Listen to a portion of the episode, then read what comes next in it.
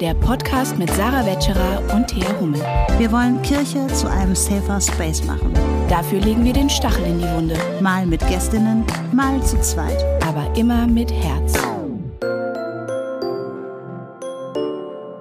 Hallo und herzlich willkommen zu einer neuen Folge Stachel und Herz. Schön, dass ihr eingeschaltet habt. Hallo Thea. Hi Sarah. Wir haben heute einen besonderen Gast. Ähm, den ihr auch schon wisst, weil ihr habt es schon wieder gelesen. Wir fangen jede Folge so an, ne? Naja, das ist egal. Immer das ist so, jetzt als wäre das jetzt voll, voll, das Geheimnis. voll der Surprise. Wen Our haben wir heute secret hier? guest. Okay, Thea, los. Erzähl, wer ist Aladin Elmar Falani? Aladin Elmar Falani ist Professor an der Universität Osnabrück. Er ist Soziologe und forscht unter anderem zu Bildung, Migration und Rassismus und hat viele Bücher geschrieben, darunter das Integrationsparadox, Mythos Bildung und Wozu Rassismus. Und genau, und er war bei uns, wir waren in Dortmund, wir waren, äh, wir haben ein langes Gespräch geführt und worüber haben wir denn so gesprochen? Ja, wenn er nicht gerade beim Markus Land sitzt, dann sitzt er halt bei Stachel und Herz. So ist das mit den meisten Menschen. Ähm, wir haben darüber gesprochen, warum er eigentlich das vierte Mal auf dem Deutschen Evangelischen Kirchentag äh, war, ähm, was ihn an Kirche reizt, ähm, beziehungsweise warum er die Vernetzung auch sucht zu, ähm, ja, zu religiösen Institutionen, Organisationen wie der Kirche, aber auch äh, muslimischen Verbänden und so weiter. Ähm, wir haben ähm, ja, ich glaube, was mir so am meisten hängen geblieben ist, ist, dass ich mich so entlarvt gefühlt habe als Protestantin, als er vom Protestantismus gesprochen hat, der Verstrickung mit dem Kapitalismus hat. Und wie sehr ich mich entlarvt gefühlt habe ähm, und wie sehr mich das beschäftigt hat, diese ähm, äh, diese fromme Bescheidenheit und Geld sparen und äh, nicht zu prunkvoll auftreten, auch so in Abgrenzung zur katholischen Kirche oder so. Und das waren schon so Dinge, ähm, die fand ich total spannend. Deswegen kann ich euch nur sagen, wir haben darüber vieles weitere gesprochen, über Herrschaftsstrukturen, über Machtgefälle, über ähm, über äh, auch über seine Bücher, wozu Rassismus, Integrationsparadox, ähm, ähm, über die aktuelle Lage in Deutschland, die AfD-Wahlprognosen und so weiter und so fort. Und es war einfach super spannend. Es ist unsere längste Podcast-Folge ever. Ähm, über zwei Stunden, ihr habt es gesehen, aber es war wirklich, ich werde es mir, glaube ich, selber nochmal anhören, aber das mache ich Ja. nie bei Ich Podcasts. glaube auch, oder ich so. höre Also- unsere Folgen auch nicht, aber und ich glaube, ähm, das war, und nicht, weil da einfach so viel drin steckte. Und Mhm. ähm, das, also ja, freut euch auf dieses Gespräch. Wenn es euch gefallen hat, gebt uns einen Like. Ähm, abonniert die Glocke bei Spotify, habe ich jetzt gelernt. Es gibt damit Glocke, ne? neue Folgen auch immer wieder eingespielt werden, wenn uns, äh, wenn euch unser Podcast gefällt. Also lasst ein Like, Sternchen und alles Mögliche da, um uns zu supporten und zu zeigen, wie lieb ihr uns habt. Wir haben euch lieb und wünschen euch viel Spaß.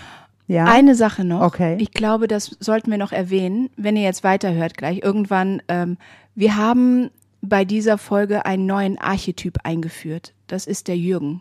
Weißt du noch? ja, Jürgen hieß bei Und der. Jürgen, nein, Moment, Mhm. weil wir haben ja, ihr kennt ja schon Klaus und Beate, unsere Boomer mit Abwehrhaltung. Und jetzt haben wir einen neuen eingeführt, der Jürgen. Und wer der Jürgen ist, das lernt ihr dann später noch, das hört ihr gleich noch.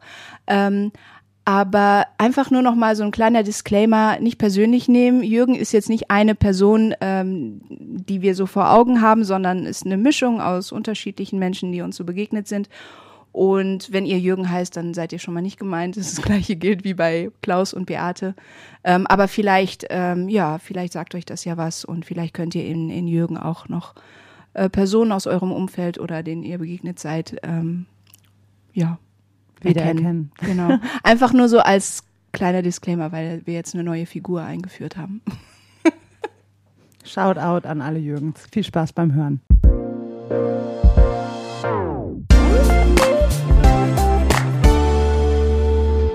Aladin, schön, dass du da bist. Herzlich willkommen bei Stachel und Herz. Freue mich, hi. Als allererstes fragen wir immer eine Einstiegsfrage, die kanntest du vorher noch nicht. Ähm, aber wir beantworten sie alle drei. Ähm, wenn du über Nacht eine neue Fähigkeit erlernen könntest und du könntest sie einfach am nächsten Morgen, was wäre es und warum? Über Nacht Eine neue Fähigkeit oder ein Hobby oder eine, ja. Oh je, ich kann doch schon alles. ähm, also ich finde Gedankenlesen ganz gut.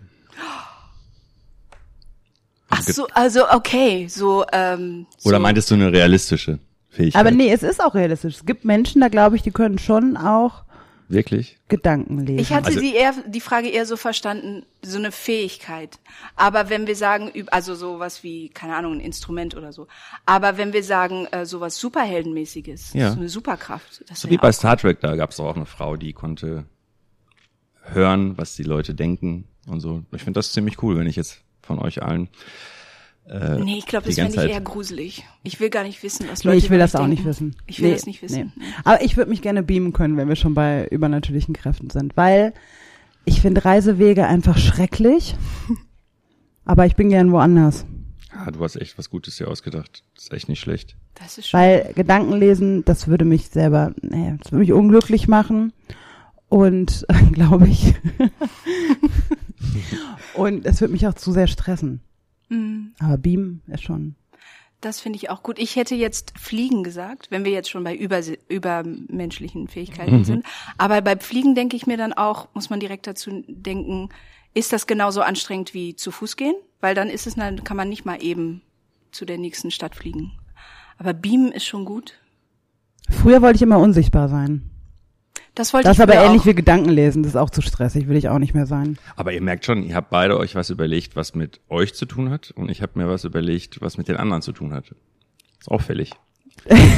Was sagt das über uns aus? Ja, also Selfcare kann ich. Sehr gut. Du, an- du bist da anscheinend, da anscheinend noch Luft nach oben. Siehst du? Aber von so realistischen Fähigkeiten, ich glaube, ich würde gerne vielleicht eine Sprache Ja, lernen. Thea ist, äh, muss man dazu Entweder- sagen, viersprachig aufgewachsen. Das wäre auch sehr naheliegend, dass du noch Ent- eine Sprache einfach kannst. Entweder. Plattdeutsch oder ich würde ähm, Gitarre. Gitarre spielen. Ist das auch eine Sprache? Nein, aber ich denke jetzt an realistische Fähigkeiten. Okay, kommen wir zu realistischen Fun Facts. Drei Fun Facts über dich, Aladdin, die man im besten Fall nicht googeln kann. Damit wollen wir so ein bisschen die Leute auch dran halten, weißt du, weil du erzählst uns jetzt Dinge, die du noch nie irgendwo erzählt hast und du hast schon oft vor Mikrofon gesessen. Ich glaube, ich glaube, ähm, ich erzähle dir was, was ich echt noch nie erzählt habe. Aber das hängt alles mit der gleichen Sache zusammen. Also drei hast du gesagt, ne? Drei Fun Facts. Wenn du mehr hast. raus Also ich, ähm, ich habe in meiner Kindheit und Jugend Ballettunterricht gehabt. Cool. Also wirklich sehr lange. Und Jugend. ja, es relativ. ist Also, also- es, äh, ich erzähle gleich warum, aber es war schon eine, Weile. Ich habe auch in der gleichen Zeit ähm, hatte ich mit Pferden zu tun, Reiten, Voltigieren, all dieser Kram. Völlig spooky, ne? äh, und ähm, und warte, das dritte, ich war auf relativ peinlichen Konzerten. Also Zum Beispiel. New Kids on the Block zum Beispiel. Das finde ich nicht peinlich. Ja, Also das andere übrigens auch nicht. Nein, alles drei ist nicht peinlich. Aber okay, New Kids on Was the glaubt Block ihr, bin warum? Warum habe ich das, diese drei Sachen gemacht? Weil ähm, du unsere Po- Podcast-Folge zu kritischer Männlichkeit gehört hast. Und deswegen behaupte ich das jetzt. Deswegen möchtest du jetzt mal auch die Seiten. Du sitzt mit zwei Frauen am Tisch, deswegen wolltest du das jetzt.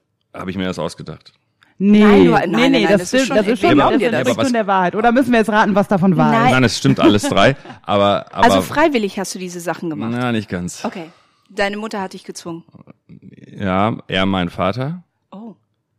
weil ich das für meine kleine Schwester machen musste.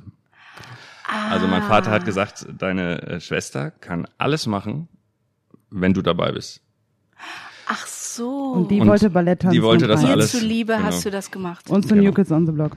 Zu New Kids on the Block und zu anderen Konzerten. All sowas habe ich gemacht. Weil- und deswegen relativ lange, weil sie vier Jahre jünger ist als ich. Und ähm, deswegen musste ich das auch noch mit 16 oder 17 machen. Erstens total cool, der alte älterer Bruder. Und zweitens äh, auch ein bisschen verwunderlich, weil du hast ja erzählt, dass du Punk warst. Ja. Also New Kids on the Block ist eigentlich nicht so dein Genre so gewesen. ja, aber ich, waren auch ein paar coole Sachen, die dabei waren. Zum Beispiel mit meiner Schwester zu Whitney Houston. Fand ich jetzt nicht so schlecht. Oder also ganz, also wirklich relativ viele Sachen ähm, habe ich cool. da gemacht. Und äh, aber störender fand ich, dass wenn ich zum Beispiel Taekwondo machen Mhm. wollte, äh, dann mein Vater, nicht meine Schwester, mein Vater gesagt hat, ach, das kann sie doch auch machen, das ist doch sinnvoll, wenn sie das lernt. Und Mhm. dann hat sie das auch mitgemacht. Also sie hat auch manchmal Sachen mitgemacht, die eigentlich ich machen wollte. Okay. So, ja. Das ist ja mega. Das also dadurch habt ihr cool. ja auch eine sehr enge Verbindung zueinander, oder? ja, also wir haben, auch, weil wir so mit, mit vier Jahren näher beieinander sind als meine anderen Schwestern, die sind zehn und zwölf Jahre älter. Also ne, gab so eine Du bist, Pause nur dazwischen. mit, du bist nur mit Schwestern Ich habe nur? Schwestern, so ist es. Deswegen habe ich, ähm, ja, und mein Vater war die ganze Zeit arbeiten, also meine Mutter Mhm. und meine Schwestern. Ich hatte also immer nur Frauen um mich herum. Schön. Das erklärt einiges, oder? Das weiß ich nicht. Ja, denke ich auch. Was meinst du, was würde das erklären? Weiß ich nicht. Warum du bei New Kids on the Block wärst wahrscheinlich, aber Und warum ich reiten kann und sogar Kunststücke auf Pferden echt? und so. So richtig, richtig. Ja. Ich war ja äh, letzte Und Woche. Ballett, ich meine, mehr, mehr geht echt nicht. Ja. Ich war, Der einzige Unterschied war, dass alle weiß angezogen waren und ich schwarz. Ja, das sind aber die Jungs-Outfit beim Ballett. Ja, genau. Das ist bis heute so Ja. beim Ballett. Ähm, ja, das kann ich von meinen Kindern sagen. Ähm, die sind zwei Jahre auseinander, aber äh, unser Sohn ist zwei Jahre jünger als unsere Tochter. Und der macht fünf, auch Ballett. fünf und sieben, der wollte gerne. Und ähm, da haben wir nach Outfits geguckt und man, er wollte was Rosanes, aber für Jungs gab's nur schwarz. Hm. Aber nein, Echt? um ehrlich zu sein, der macht kein äh, Ballett, der ist vollkommen dem Fußball verfallen. Mm. Lass uns aber bitte nicht weiter über dieses Thema sprechen. aber ich habe noch ein, ich habe noch ein Fun Fact. Ja. Ähm, heute Morgen, als ich mir deine Biografie angeguckt habe, habe ich ein Fun Fact über uns herausgefunden und zwar, dass wir zur gleichen Zeit an der Ruhr-Uni studiert haben. Cool. Ich war 2004 bis 2007 dort. Mhm. Ähm, ich habe Theaterwissenschaft äh, und Anglistik studiert und bis ich dann, weil ich wahnhaft war, ähm, entschieden habe, ohne Abschluss zu gehen, weil ich Schauspielerin werden wollte.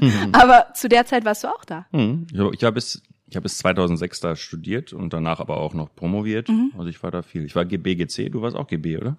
Ja, Ja, Wir haben uns bestimmt in der Cafete gesehen. wahrscheinlich. Aber ich habe eigentlich nur Theater gespielt. Ich habe nicht wirklich Ah, okay. studiert. Und du bist Soziologe geworden. Ja. Als äh, prima Ballerina und Reitkünstler. Mhm. Ja. Was hat dich dazu gebracht? Warum wolltest du Soziologe werden? Also ich äh, wusste gar nicht, dass ich Soziologe werden will. Ich habe erst ähm, VWL studiert und danach auch noch dazu BWL, weil ich, weil ich das einzige, also das Interessanteste, was ich in der Schule ähm, gelesen habe, war von Karl Marx. Und da dachte ich, ähm, das wäre am nächsten dran an Volkswirtschaftslehre. Ähm, und gleichzeitig Kapitalismus, wenn man das äh, kritisch sieht, fand ich, wäre es auch interessant, das zu studieren. Und dann während des Studiums ähm, habe ich gemerkt, dass es äh, das VWL das Richtige ist, Volkswirtschaftslehre, aber dann noch ein bisschen mehr dazu gehört. Also und dann kam Soziologie dazu. Aber ich habe Wirtschaftswissenschaft auch abgeschlossen. Also ähm, und das Soziologische jetzt daran, das, weil nach dem Studium habe ich mit Wirtschaftswissenschaft nichts mehr zu tun gehabt. Das Soziologische daran eben nicht nur die ökonomischen Dinge so zu verstehen, sondern die ganzen Widersprüche, die ich schon vor der Zeit im Studium mitbekommen habe, äh, die fand ich irgendwie, ich fand es irgendwie sinnvoll, sich damit zu beschäftigen. Also ich habe Soziologie, ich fand Soziologie interessant nicht wegen irgendwas Sozialem, so ne, nicht um nett zu sein oder so oder Menschen zu helfen, sondern echt nur um zu verstehen, warum so viele Dinge seltsam sind. Ne? Und ähm, also kurz vor, vor, bevor ich das Studium begonnen habe, war ich ja auch bei der Bundeswehr in Sachsen-Anhalt. Da wurde ich ähm, hingeschickt vom Kreiswehrersatzamt Recklinghausen. und ich wollte zur Bundeswehr und auch das so ähnlich wie Volkswirtschaftslehre studieren, weil ich, also ich wusste nicht, was ich will. Also habe ich mich daran orientiert, was ich scheiße finde. Und das war Kapitalismus, aber das war zum Beispiel auch Bundeswehr. Ich war total in so einer in so einer Szene, die pazifistisch ohne Ende äh, war. Ich konnte nie so richtig pazifistisch sein, ähm, aber äh, hatte da auf jeden Fall so Sympathien für. Und dann war es für mich irgendwie logisch, zur Bundeswehr zu gehen. Also ich habe sogar den Amtsarzt äh, davon abgehalten, weil ich äh, eine Knieverletzung hatte damals, mich für untauglich äh, einzustufen. Ich hätte jetzt nur nicht erwartet, dass ich nach, äh, dass ich in den 90er Jahren nach Sachsen-Anhalt geschickt werde. Das war ein bisschen äh, anstrengend, aber das Spannende war äh, Bundeswehr an sich. Und dann halt in Ostdeutschland fast nur ostdeutsche Soldaten, also fast nur Soldaten, die eigentlich sich selbst zur NVA, Nationalen Volksarmee der DDR, zugehörig gefühlt haben und jetzt äh, Bund, deutsche Bundeswehr sein sollten, westdeutsche Bundeswehr sein sollten. Und also ich war auch bei der Luftwaffe, draußen stand noch eine MiG, die alte, das alte russische Flugzeug. Und es war wirklich, überall stand noch NVA drauf, also auch auf den Schuhen, die ich bekommen habe, äh, komplett, äh, die, die auf den Betten, in den Räumen, auf den Mülleimern, überall stand das noch drauf. Und ähm, dann habe ich mich mit, äh, mit ostdeutschen Unteroffizieren so ein bisschen angefreundet und irgendwie permanent gedacht, also ähm, äh, übrigens ganz interessant, äh, äh, da waren echt, echt einige richtig linke Soldaten. Ähm, das würde man in Westdeutschland so zu der Zeit auch nicht äh, mitkriegen. Und mit denen habe ich ein bisschen angefreundet, waren aber übrigens auch ganz schön rechte äh, Soldaten auch dabei. Ähm, also alles so ein bisschen extremer, glaube ich, in, in Ostdeutschland. Und in jedem Fall äh, hatte ich äh, das äh, Problem ein bisschen äh, da, aber gleichzeitig auch das Gefühl, dass, dass die nicht deutsch sind. Also die sahen sich selber komplett als Deutsche und ich dachte die ganze Zeit, das, äh, das ist nicht Deutschland. Also auch ähm, Inwiefern? ja, wie die gedacht haben, wie die sich verhalten haben, woran die geglaubt haben. Und, ähm, und die haben auch versucht, ähm, das neue System zu verstehen.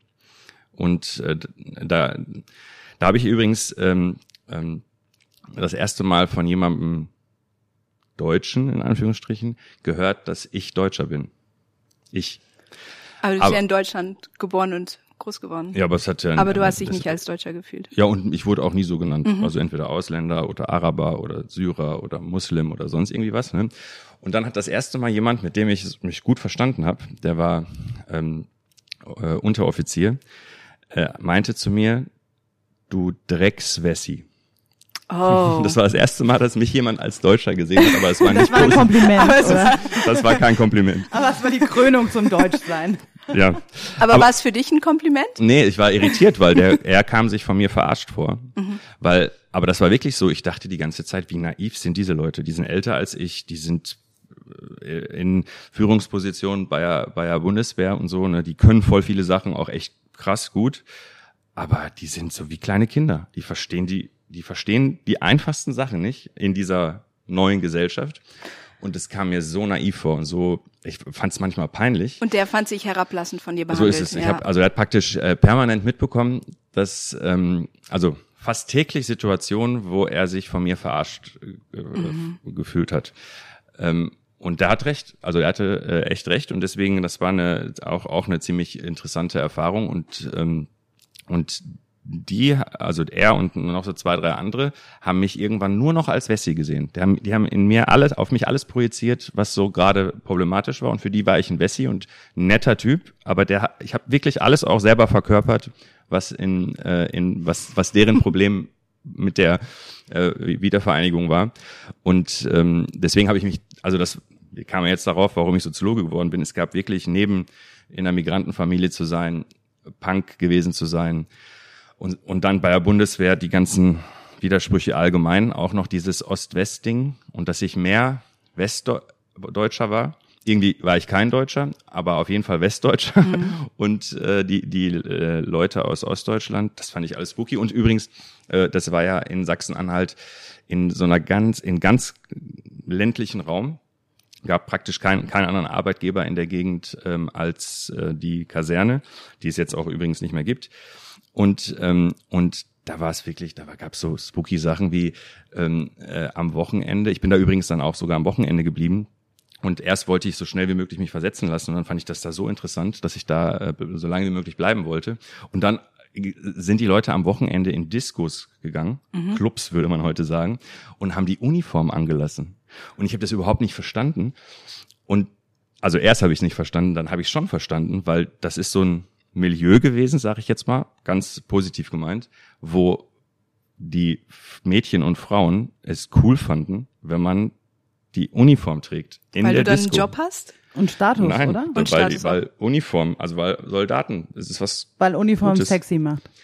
Vielleicht auch das, vielleicht auch das. Und, und dann eben halt auch die, die Widersprüche, ihr müsst euch das vorstellen. Damals war DVU dort total stark und ähm, mir hat sogar ein Offizier gesagt, dass er es nicht gut finden würde, wenn ich alleine die Kaserne abends verlassen würde und so weiter, weil es wirklich heikel war. Auch ne? berechtigte Sorge. Ja, ja.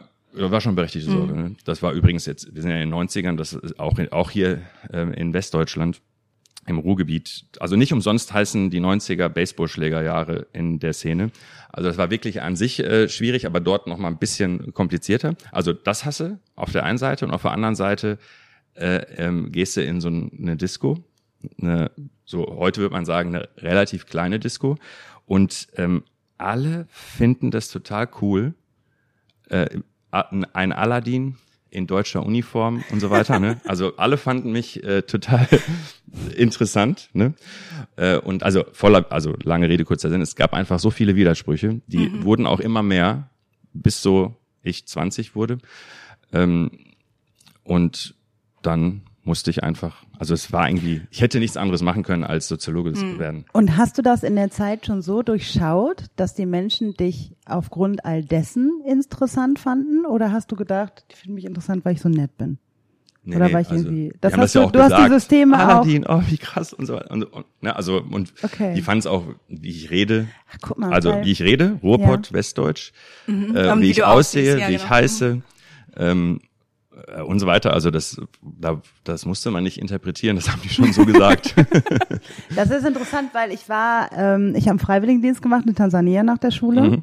und ich kam als deutsche Freiwillige nach Tansania und war nicht weiß. Mhm. Und mich kannte, das war so eine Kleinstadt, Bukoba am Viktoriasee, ne, da waren, das war so ein, so ein Ort, da waren sehr viele Freiwillige, weil da gab es viele NGOs, Projekte und so weiter.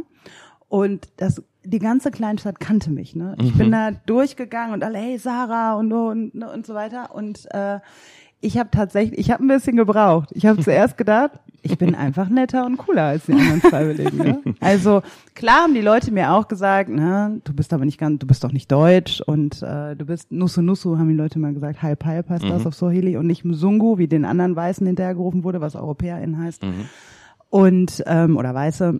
Und ähm, ich habe doch immer noch so einen kleinen Funken gehabt, dass nicht nur daran liegt, sondern dass ich auch irgendwie ein bisschen cooler bin als die anderen. Deswegen hab, darauf äh, basierte meine Frage. Bei ja. mir war das aber, glaube ich, nicht. nicht Okay, ja, du warst, äh, du warst schon damals ein bisschen klüger als ich ähm, oder analytischer. Ähm, wollen wir weitermachen? Ja. Wir haben uns ja auf dem Auf dem Kirchentag Kirchentag. kennengelernt. Das war ja so der Punkt In ähm, Nürnberg. in, In Nürnberg. Nürnberg. auf dem Kirchentag. Und das war gar nicht dein erster Nee. deutscher evangelischer Kirchentag, auf dem du warst. Und ähm, beim Kirchentag ist es ja auch so, dass viele, also Leute kriegen kein Honorar dafür, dass sie da sind und so. Also Mhm. und und ähm, wir haben uns da ja schon auch gefragt und mit dieser Frage haben wir dich dann ja auch da konfrontiert. Ähm, warum gehst du zum Kirchentag? Beziehungsweise du wirst ja immer eingeladen als, als Redner, als Soziologe. Das ist die interessante Frage. Ne? Warum werde ich immer eingeladen? Nee, ich finde, das ist erklärbar. Das ist, nee, nee, das finde ich auch erklärbar. Aber äh, du gehst ja, ja nicht einfach so hin, sondern du gehst ja dahin, weil du eingeladen wirst, immer wieder, ähm, als Soziologe, als Bildungsforscher, auch als Mensch, der sich mit dem Leben muslimischer Menschen in Deutschland sehr gut auskennt. Ähm, aber du gehst immer wieder hin. Viermal warst du jetzt schon da. Warum? Warum gehst du immer wieder gerne auf den Kirchentag? Also jetzt mal abgesehen davon, dass ich, äh, dass ich diese Veranstaltung irgendwie interessant finde. Also auch die Leute, das ist so, wenn man jetzt zum Beispiel in Nürnberg den Kirchentag äh, sich anschaut, ich würde sagen, es war nicht so optimal organisiert. Überall musste man länger warten, als notwendig gewesen wäre und so. Aber keiner rächt sich auf. Alle sind nett zueinander und so. Also das finde ich Das erstmal. ist ja interessant, dass du das so siehst, Ja, weil ja. ich komme ja aus Kirche und ich finde, nichts ist so gut organisiert in Kirche wie der Kirchentag. Ja. Ne, Das ist meine Sicht daraus. Es ist ja interessant, aus welcher Perspektive man Der so drauf aber du hast zu den Organisatoren und Organisatorinnen gehört. Ja, aber ne? erstmalig. Ich war vorher auch schon x-mal auf dem Ja. Kirchentag. Also was zu essen oder zu trinken zu bekommen, da musste man schon sehr lange in, in Schlangen stehen. Immer dann, wenn ich da war zumindest. Aber ist ja auch egal. Also ähm, es, es waren, ähm, äh, aus meiner Sicht war das nicht so optimal organisiert, aber also sagen wir mal so, es war etwas ruckeliger als andere Veranstaltungen. Ich bin andauernd auf Veranstaltungen, aber gleichzeitig waren die Leute viel entspannter. Also vielleicht liegt es ja auch daran, dass du das okay so findest, weil du bist offenbar. Ja, aber genau das ist ja denen. das Interessante. weißt du? Also, Genau. wenn du dann aus der Perspektive Kirche kommst, Ja. denkst du, wow. Aber wenn du von außen kommst, denkst du, hm, Leute, Ja, und ich war ja auch zum Beispiel in, in so einem Hotel und dann waren da ja auch ganz viele andere, die auch alle wegen Kirchentag da waren. Äh, und die waren auch, also alle haben sich so kennengelernt und so. Also ich bin andauernd auf Veranstaltungen und lerne normalerweise nur die Leute kennen, die bei der Veranstaltung selber irgendwas machen. Also, da, also bei Kirchentagen lerne ich immer richtig viele kennen. Und ein Kirchentag war ja auch in Dortmund, meine Heimatstadt. Ähm, ähm, also der vorletzte, vergessen wir mal Corona, ne? Ja, vor vier Jahren. äh, Genau, vor vier Jahren. Und ähm, selbst da habe ich total viele Dortmunder kennengelernt, die ich vorher nicht kannte, über diesen äh, Kirchentag. Also das, äh, äh, ich finde, die Veranstaltung selber ist irgendwie mh, so, das hat einen Flair, das zieht mich irgendwie ein bisschen an. So, ne? Aber darüber hinaus ähm, äh, finde ich äh, so Protestantismus. Ich weiß ja gar nicht, ob, ob, ob, ob ihr das so ein bisschen im Blick habt. In der deutschen Soziologie spielt Protestantismus eine große Rolle. ne? Also die, eins der wichtigsten Werke von Max Weber über die protestantische Ethik und den daraus sich unter anderem, also besonders daraus ent sich entwickelnden Kapitalismus zum Beispiel. Wir haben ja gerade schon über Kapitalismus gesprochen, über ähm, und, und äh, über verschiedene Milieus, die sich daraus gebildet haben und so. Und ähm, ich finde äh, ziemlich spannend, wenn man mit Protestantinnen und Protestanten zu tun hat. Da, also auf jeden Fall denke ich dann auch immer, also ich kann nicht ganz das, äh, das so außen vor halten. Und ähm, wenn man sich die Frage stellt, wie kann denn, also wie, wie, wie spooky kann das sein, dass äh, aus so einer Mentalität äh, ähm, es sein könnte, dass da, dass das sozusagen der Hintergrund war, wie der Kapitalismus entsteht. Durch diese Ethik, durch dieses, diese Tugenden, Pflichtbewusstsein äh, und so weiter. Dann, ähm, äh, ich finde das schon spannend und richtig spannend jetzt, also ich bin im Ruhrgebiet aufgewachsen, einer Region, wo Katholiken und Protestanten ungefähr sich die Waage halten und dann noch sehr viele andere Religionen äh, da sind. Und wenn man da den Vergleich hat, dann erkennt man das. Also dann erkennt man, dass die anderen Religionen zumindest nicht so gut, so vergleichsweise widerspruchsfrei in ein kapitalistisches System passen. Also dann versteht man's. Ähm, ähm, Und das ist explizit der Protestantismus. Mhm. Kannst du das ein bisschen erläutern? Also wenn man es jetzt kurz erläutern muss, dann ist, ist das ist jetzt nicht lupenrein, aber damit man so ein Gefühl dafür bekommt. Ähm, Martin Luther macht aus so Begriffen wie Berufung Beruf. Äh, schon mal ein erster wichtiger Schritt. Dann gab's ähm, Calvin, der, ähm, der praktisch äh, die berufliche Performance verbunden hat mit ähm, der Möglichkeit, im Jenseits äh, ähm, ja, also belohnt zu werden, das prämiert zu bekommen. Ähm, ob er das so gemeint hat, ist ja gar nicht so relevant, aber ähm, sehr, sehr viele Leute haben es so verstanden ähm, und dementsprechend, äh, also so kann man, wenn man äh, dem folgen möchte, rekonstruieren, dass, dass man begann zu optimieren, ähm, dass man praktisch eine Verknüpfung gefunden hat zwischen einem jeden Beruf und egal welchen Beruf man macht, den muss man so gut wie möglich machen. Und je besser man ihn macht, umso eher ist das ein Gottesdienst.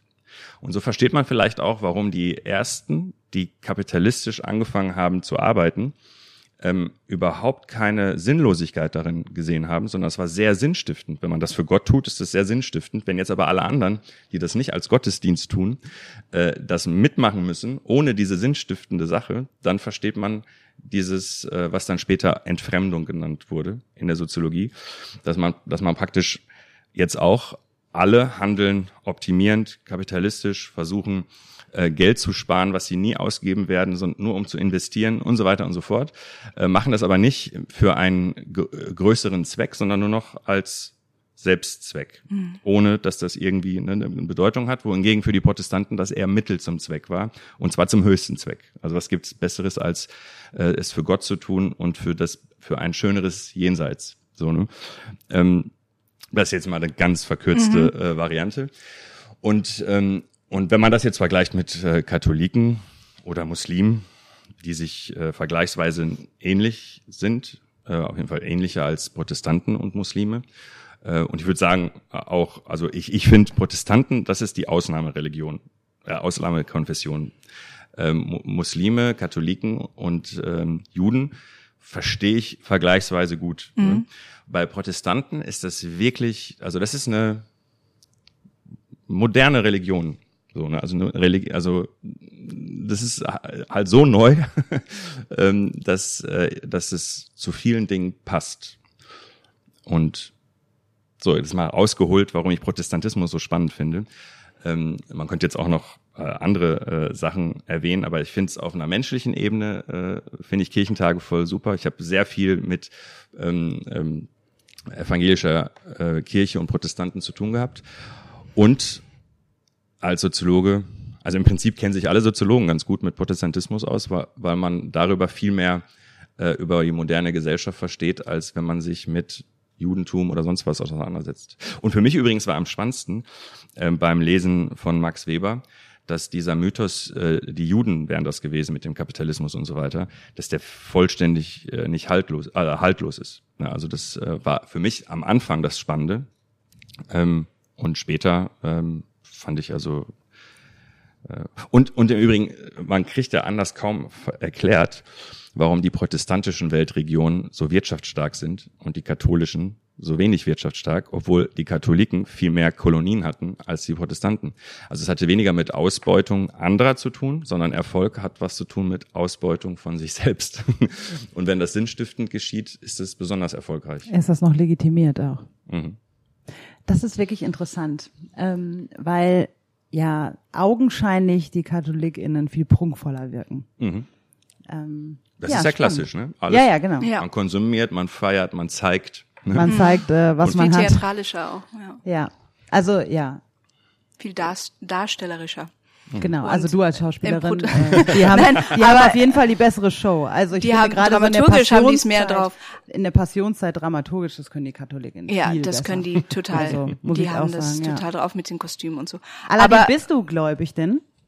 Ich bin äh, in einer sehr äh, muslimischen, sunnitischen Familie aufgewachsen und ich würde mich eindeutig als Muslim bezeichnen. Okay ohne dass ich jetzt ähm, religiös so extrem gut performe, wie das andere tun. Aber ich würde schon sagen, ich bin eindeutig ähm, muslimisch und habe sehr viel mit ähm, Religion in meinem Leben zu tun gehabt. Und spielt das eine Rolle in deinem wissenschaftlichen und politischen Handeln? Überhaupt nicht. Das trennst du komplett voneinander. Ja, also das Einzige, was damit schon zu tun hat, ist, dass ich äh, ähm, das so mitdenke. Ne? Dass ähm, das, das jetzt schon.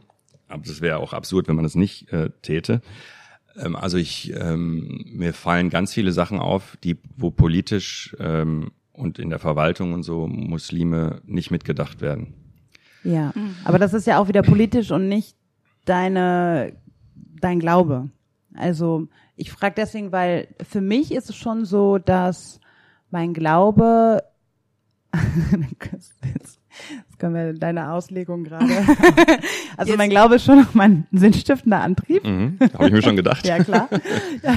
ähm, aber gleichzeitig ist mein Glaube auch Trost. Mhm. Auch in meinem ähm, politischen Denken und Handeln, weil ich schon auch sagen würde, dass es letztendlich, das ist aber jetzt mit deiner Auslegung klingt das auch alles so, muss ich nochmal überdenken, weil es letztendlich nicht in meiner Hand liegen muss. Mhm. So, also deswegen Antrieb ja auch, aber auch Trost, ähm, um auch Dinge abgeben zu können, um auch ein großes Ganzes äh, im Blick zu haben, in dem ich ähm, nicht die endgültige Verantwortung habe. Aber das ist nach deiner Ausführung klingt das jetzt mhm. auch interessant und es ist mhm. dann auch, es erklärt, erklärt auch, warum du das so trennst. Ja, spannend. Ja, also ich würde schon sagen, ich, äh, ich trenne das.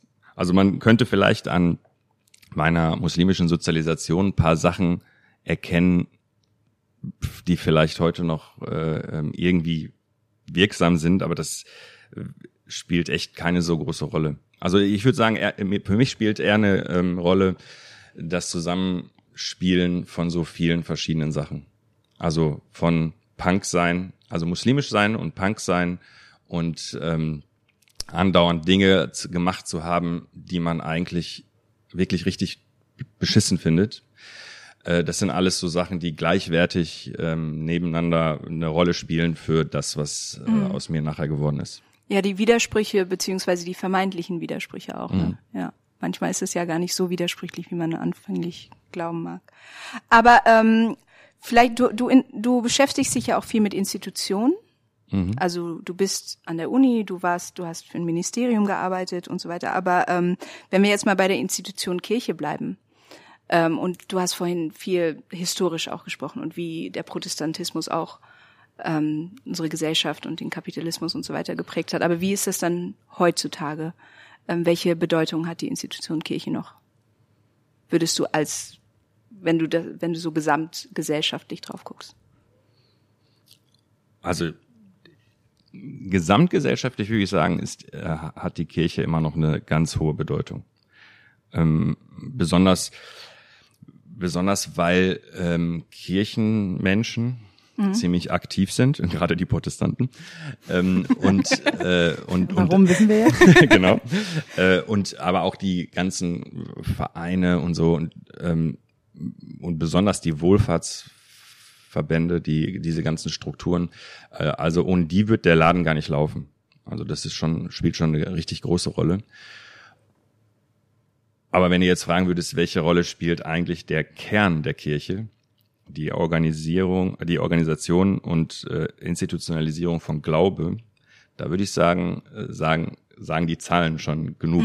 Also das, das nimmt, glaube ich, dramatisch ab, ohne dass die gesellschaftliche Bedeutung insgesamt abnimmt. Also das ist so, äh, das ist so das Ding, was man, glaube ich, gerade aushalten muss. Ne? Also dass man ist noch voll wichtig, aber nicht für das Kerngeschäft. Ähm, und das ist vielleicht was, was was wahrscheinlich ähm, die Verantwortlichen ein bisschen äh, umtreibt. Und das ist auch kein gutes Zeichen. Das kann schon bedeuten, dass dann auch irgendwann die gesamtgesellschaftliche Bedeutung abnimmt.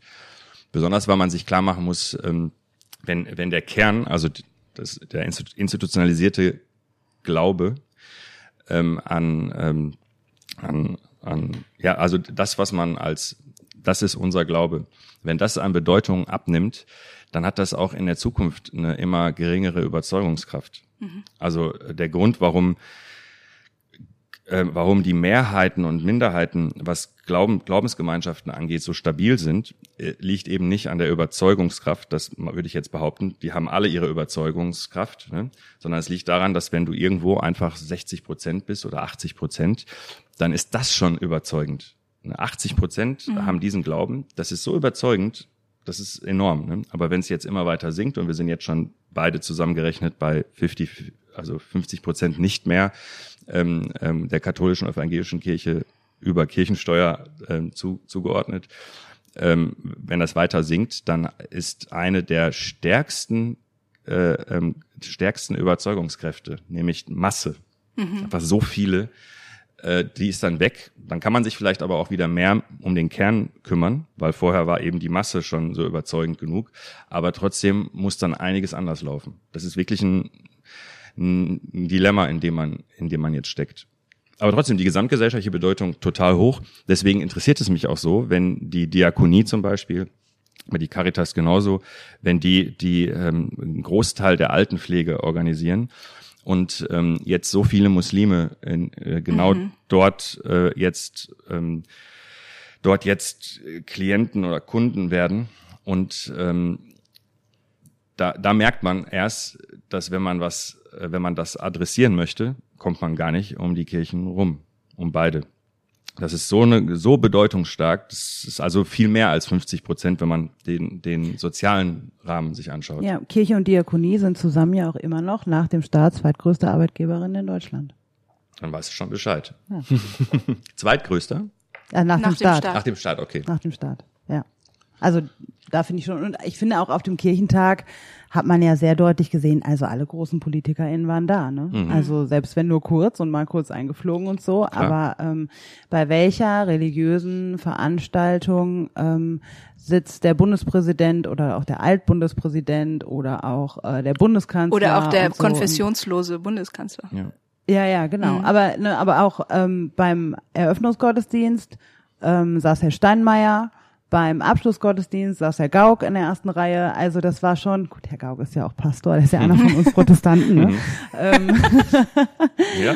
und ähm, aber das ist ja schon interessant. Also daran sieht man ja auch, nicht nur an den Mitgliedszahlen, was für eine Relevanz doch noch Kirche in unserer Gesellschaft hat. Ja, ähm, total. Die Verbindung auch ähm, zu Politik und Kirche, die wird sehr sichtbar, finde ich, beim Kirchentag.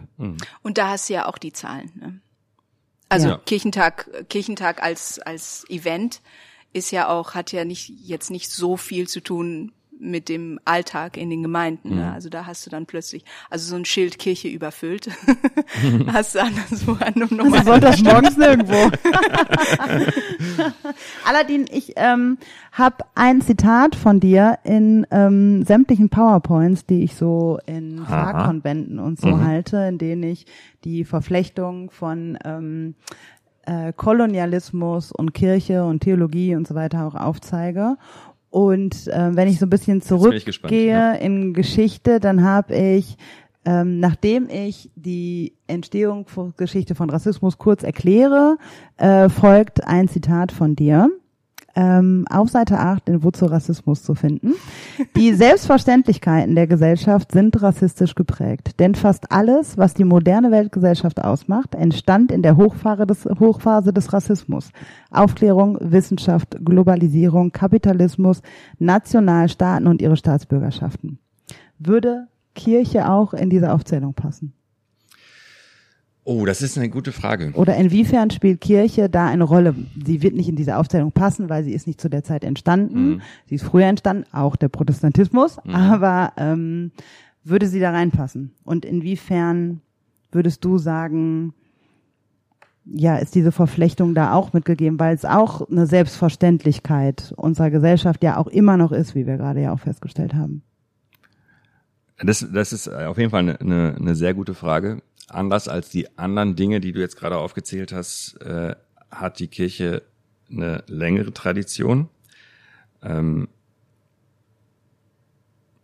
die protestantische Kirche nicht so viel länger, aber von daher ist es nicht so leicht äh, wie bei den anderen Punkten, die ich gerade genannt habe. Also all das, was du jetzt gerade aufgezählt hast, ist wirklich entstanden, nachdem wir eine ähm, extreme, ähm, also eine, eine fast fast äh, hauptsächlich rassistisch strukturierte ähm, Welt hatten. Ähm, und deshalb, äh, also das ist nicht so leicht äh, ähm, auseinander zu, zu nehmen. Ähm, alles andere ist eben danach entstanden. Aber die, wenn wenn man sich anschaut, was war der Gründungsmythos zur Entstehung von Nationalstaaten ähm, oder ja, also ich, ich besch- be- beschreibe ja, das machen sehr viele. Es gibt aber auch andere Datierungen, wo das so richtig entsteht. In, in Spanien nach der Reconquista, äh, also nachdem Spanien ungefähr 800 Jahre durch Muslime ähm, beherrscht wurde, erobern die Christen es zurück. Also katholische, würde man aus heutiger Sicht sagen, ähm, und hatten jetzt das Problem, und das ist, glaube ich, einleuchtend, nach 800 Jahren Fremdherrschaft, irgendwie müssen wir jetzt sowas wie eine Na- Nation bilden. Ne, Was ist denn jetzt überhaupt noch das, was uns ausmacht, nachdem 800 Jahre ähm, hier die, die Mauren ähm, äh, ge geherrscht haben und das, An das Spanien Andalus genannt haben. Ähm, und dann hat sich etabliert zu sagen, wer ähm, Spanisch spricht, also Sprache, Christ ist und auf dem Territorium lebt und irgendwann kam dann noch dazu ähm, reines Blut hatte, also äh, also Juden zählten zum Beispiel äh, ähm, nicht dazu, se- selbst nachdem sie konvertiert sind, wurden sie weiter verfolgt. Ähm, und äh, das ist auch mit ein Grund, warum im Übrigen in Spanien man die aus dieser Zeit gar nicht mehr so viel erlebt. Weil das, das war vorher ein, wirklich ein sogenannter Vielvölkerreich, ein Vielvölkerreich mit äh, vielen Religionen und so weiter. Und dann gab es starke Vertreibung, weil man versucht hat, und das ist sozusagen das erste Mal, dass man das so äh, versucht hat, ein sehr, ein sehr homogenes Volk herzustellen.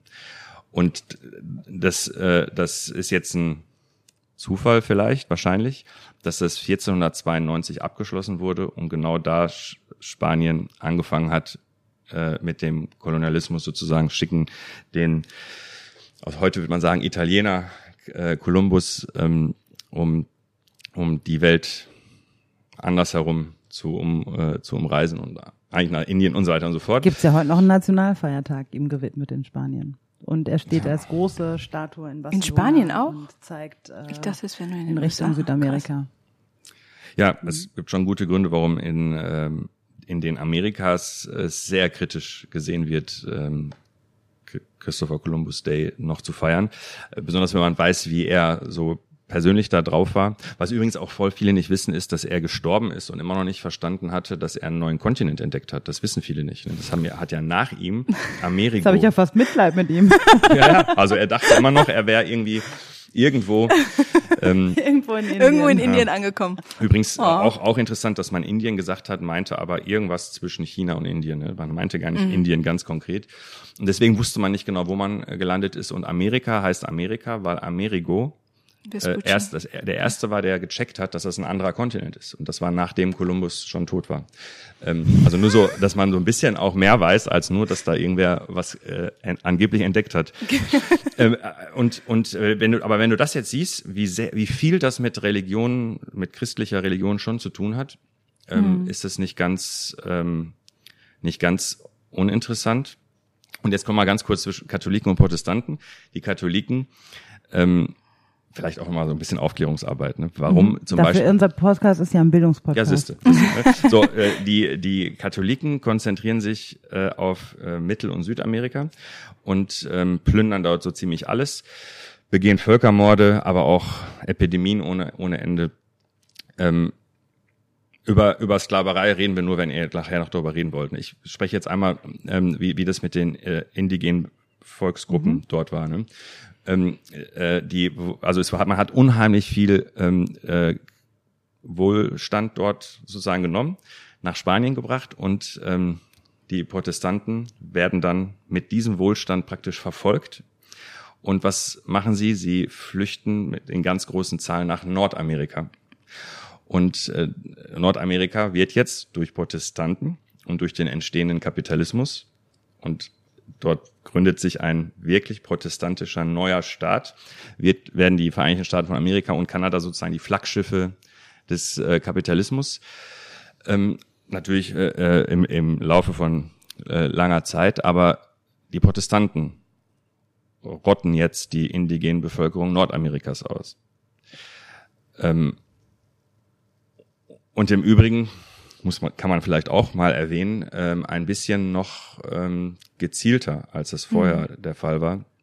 Biologische Waffen wurden zum Beispiel eingesetzt. Menschen, die die Pest, die Pocken, die Pocken in Europa überlebt haben, haben, haben den, den äh, Menschen dort, den Stämmen dort mit den Decken, mit den, haben den Geschenke ja, gegeben, die genau. mit Pocken infiziert waren und die Zuhörer jetzt können ja mal gucken, das sind nicht Windpocken, sondern man kann ja mal, wenn man echt hart im Nehmen ist, googeln, Pocken sind Gott sei Dank nicht mehr da, die, diese Krankheit, aber das war die Krankheit äh, mit die schlimmste Krankheit, die jemals die Menschheit ähm, äh, überrannt hat. Ähm, mit einer, also die, die Sterbequote bei Corona, da reden wir jetzt darüber, war es, wie viel unter ein Prozent war es ähm, bei Pocken redet man darüber, was 30 oder 60 Prozent Sterbequote. Ne? Und selbst die, die nicht sterben, sind dann sehr krank. Und im Krieg, also im Krieg zwischen ähm, den, ich mach's jetzt mal religiös, den Protestanten und den indigenen Bevölkerungen dort, äh, selbst die überlebt haben, waren krank und geschwächt und so hat man da sehr viel Widerstand gebrochen. Und nur mal so am Rande, damit man eine Vorstellung davon hat, ähm, dass wie dann die Idee kommt, dass diese sogenannten Indianer so, ähm, so primitiv waren und so kriegerisch. Ihr müsst euch vorstellen, ähm, jahrelang kriegt man mit, wenn, wenn wir diese Leute berühren, mit ihnen in Berührung treten, werden wir krank. Was macht man dann? Sorgt dafür, dass man gar nicht in Berührung tritt und schießt vielleicht von Weitem schon darauf. Und es entsteht dann sozusagen das mhm. Bild äh, und so weiter. Da könnten wir jetzt ganz lange drüber reden. Ähm, und das ist alles mindestens legitimiert worden ähm, über Religion. auch wenn Religion nicht die Ursache dafür war, aber zumindest legitimiert worden äh, ist es äh, schon damit. Und deshalb ist es aus meiner Sicht äh, total notwendig, sich mehr als nur so ein bisschen damit auseinanderzusetzen.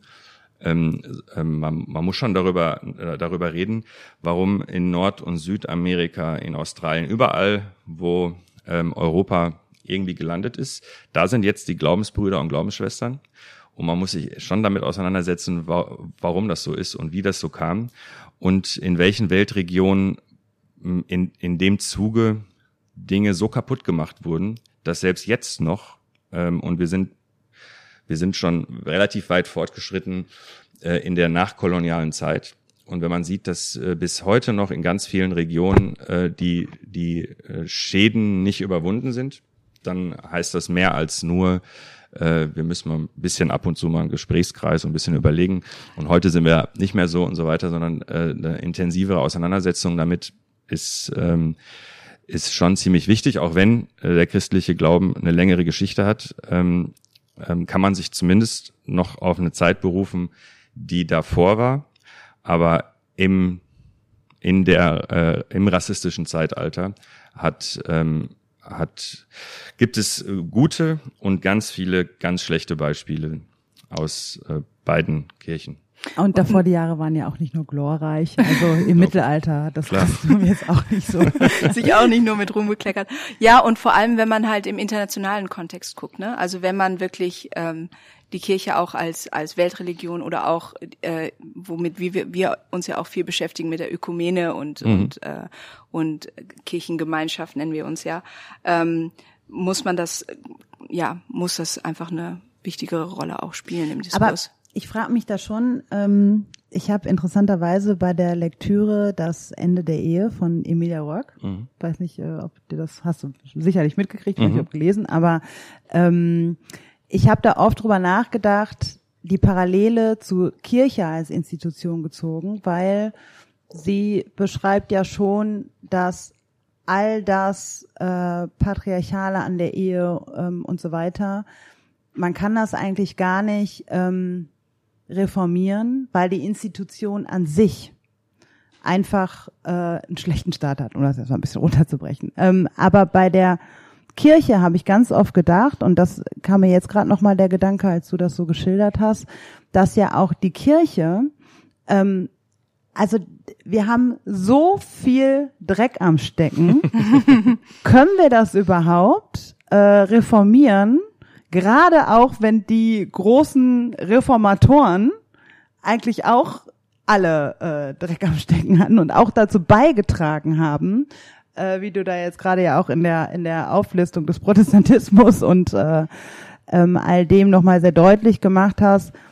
Also selbst die Reformation hat nicht funktioniert in dem Sinne auch ähm, sich wieder zurück zu dem, zu dem Kern zu berufen. Das ist ja so das, was ich auch gerade meinte mit Antrieb, dass ich auch theologisch das, was ich in der Bibel lese, ähm, das hat für mich ganz viel mit antirassistischem Denken auch zu tun. Aber ich frage mich oft, wie hat es eine Institution geschafft, sich so weit von dem Kern ihrer eigentlichen heiligen Schrift zu entfernen, mhm.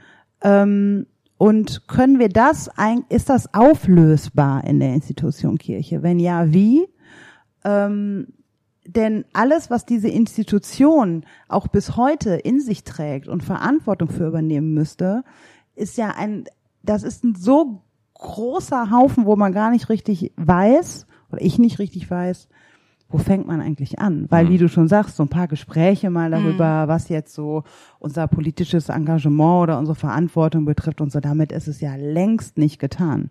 Und auch mit all unserem Gutmenschsein, mit äh, in, ob das in der Diakonie ist und wir kümmern uns oder auch in der Ökumene, wir mhm. übernehmen Verantwortung für den globalen Süden und so weiter. Das ist in Relation zu dem, wofür Kirche verantwortlich ist, nichts fast nichts. Also nichts will ich auch nicht sagen, weil die einzelnen individuellen Menschen, die das tun, ähm, das sind Menschen, die, die ich kenne, die mir begegnen, so. Das sind Menschen, die wirklich dafür leben die finde ich sehr beeindruckend. Ich möchte deren einzelnes Engagement auch nicht schlecht reden, ähm, ganz im Gegenteil. Ähm, aber strukturell gesehen ist, ist die Kirche noch zu retten dann? Die Frage möchte ich äh, gar nicht beantworten. ich, ich, ich Vielleicht hast du Gedanken zu dem, was ich gerade vorher gesagt ja, was, habe. dazu hätte ich Das schon Gedanken, mir. weil, weil mich hat es schon immer äh, echt beschäftigt, wie eine Religion, die sich beruft auf, ähm, auf sozusagen die erste äh, mächtige Aussage, dass alle Menschen gleich sind, ähm, wenn auch nur vor Gott. Äh, Ist ja spektakulär. Das war auch damals spektakulär. Das war mit ein Grund der, für die Verfolgung. Ähm, wie aus so einem, so aus der Entstehung das werden konnte, das ist schwer nachzuvollziehen. Das Aber das funktioniert ja nur, indem man entmenschlicht. Ne? Also äh, das, also wenn du sagst, einerseits ist das der Kern, dann kann das ja nur funktionieren, indem man andere Gruppen auch nicht als Menschen sieht. Oder? Ja, oder irgendwann sagt, äh, nur wenn sie Christen werden. Oder dann gibt es irgendwelche Ergänzungen. Ne? Aber deswegen ähm, äh, verstehe ich schon, warum durch diese strenge Institu- Institutionalisierung und römisches Reich und Mittelalter und so weiter, dass da, des, da dann da äh, vor dem Hintergrund so viele Reformbewegungen entstehen mussten. Also wirklich mussten, weil das sich so weit davon von von der ähm, von der äh, Entstehungsgeschichte eigentlich entfernt hat und dann hat man auch noch einen Propheten, der nie einen äh, Staat hatte, nie kämpfen musste, nie ähm, selbst nichts Besonderes, also also ich manche sind kritisch und sagen doch manchmal zornig und so weiter und so fort, ne? aber jetzt im Vergleich zu unserem Propheten äh, ist es wirklich jemand gewesen, der früh gestorben ist und ähm, eigentlich sehr defensiv ähm, und sehr, ähm, äh, also wirklich nur die eigentlich schönen und menschlichen Seiten stark betont hat.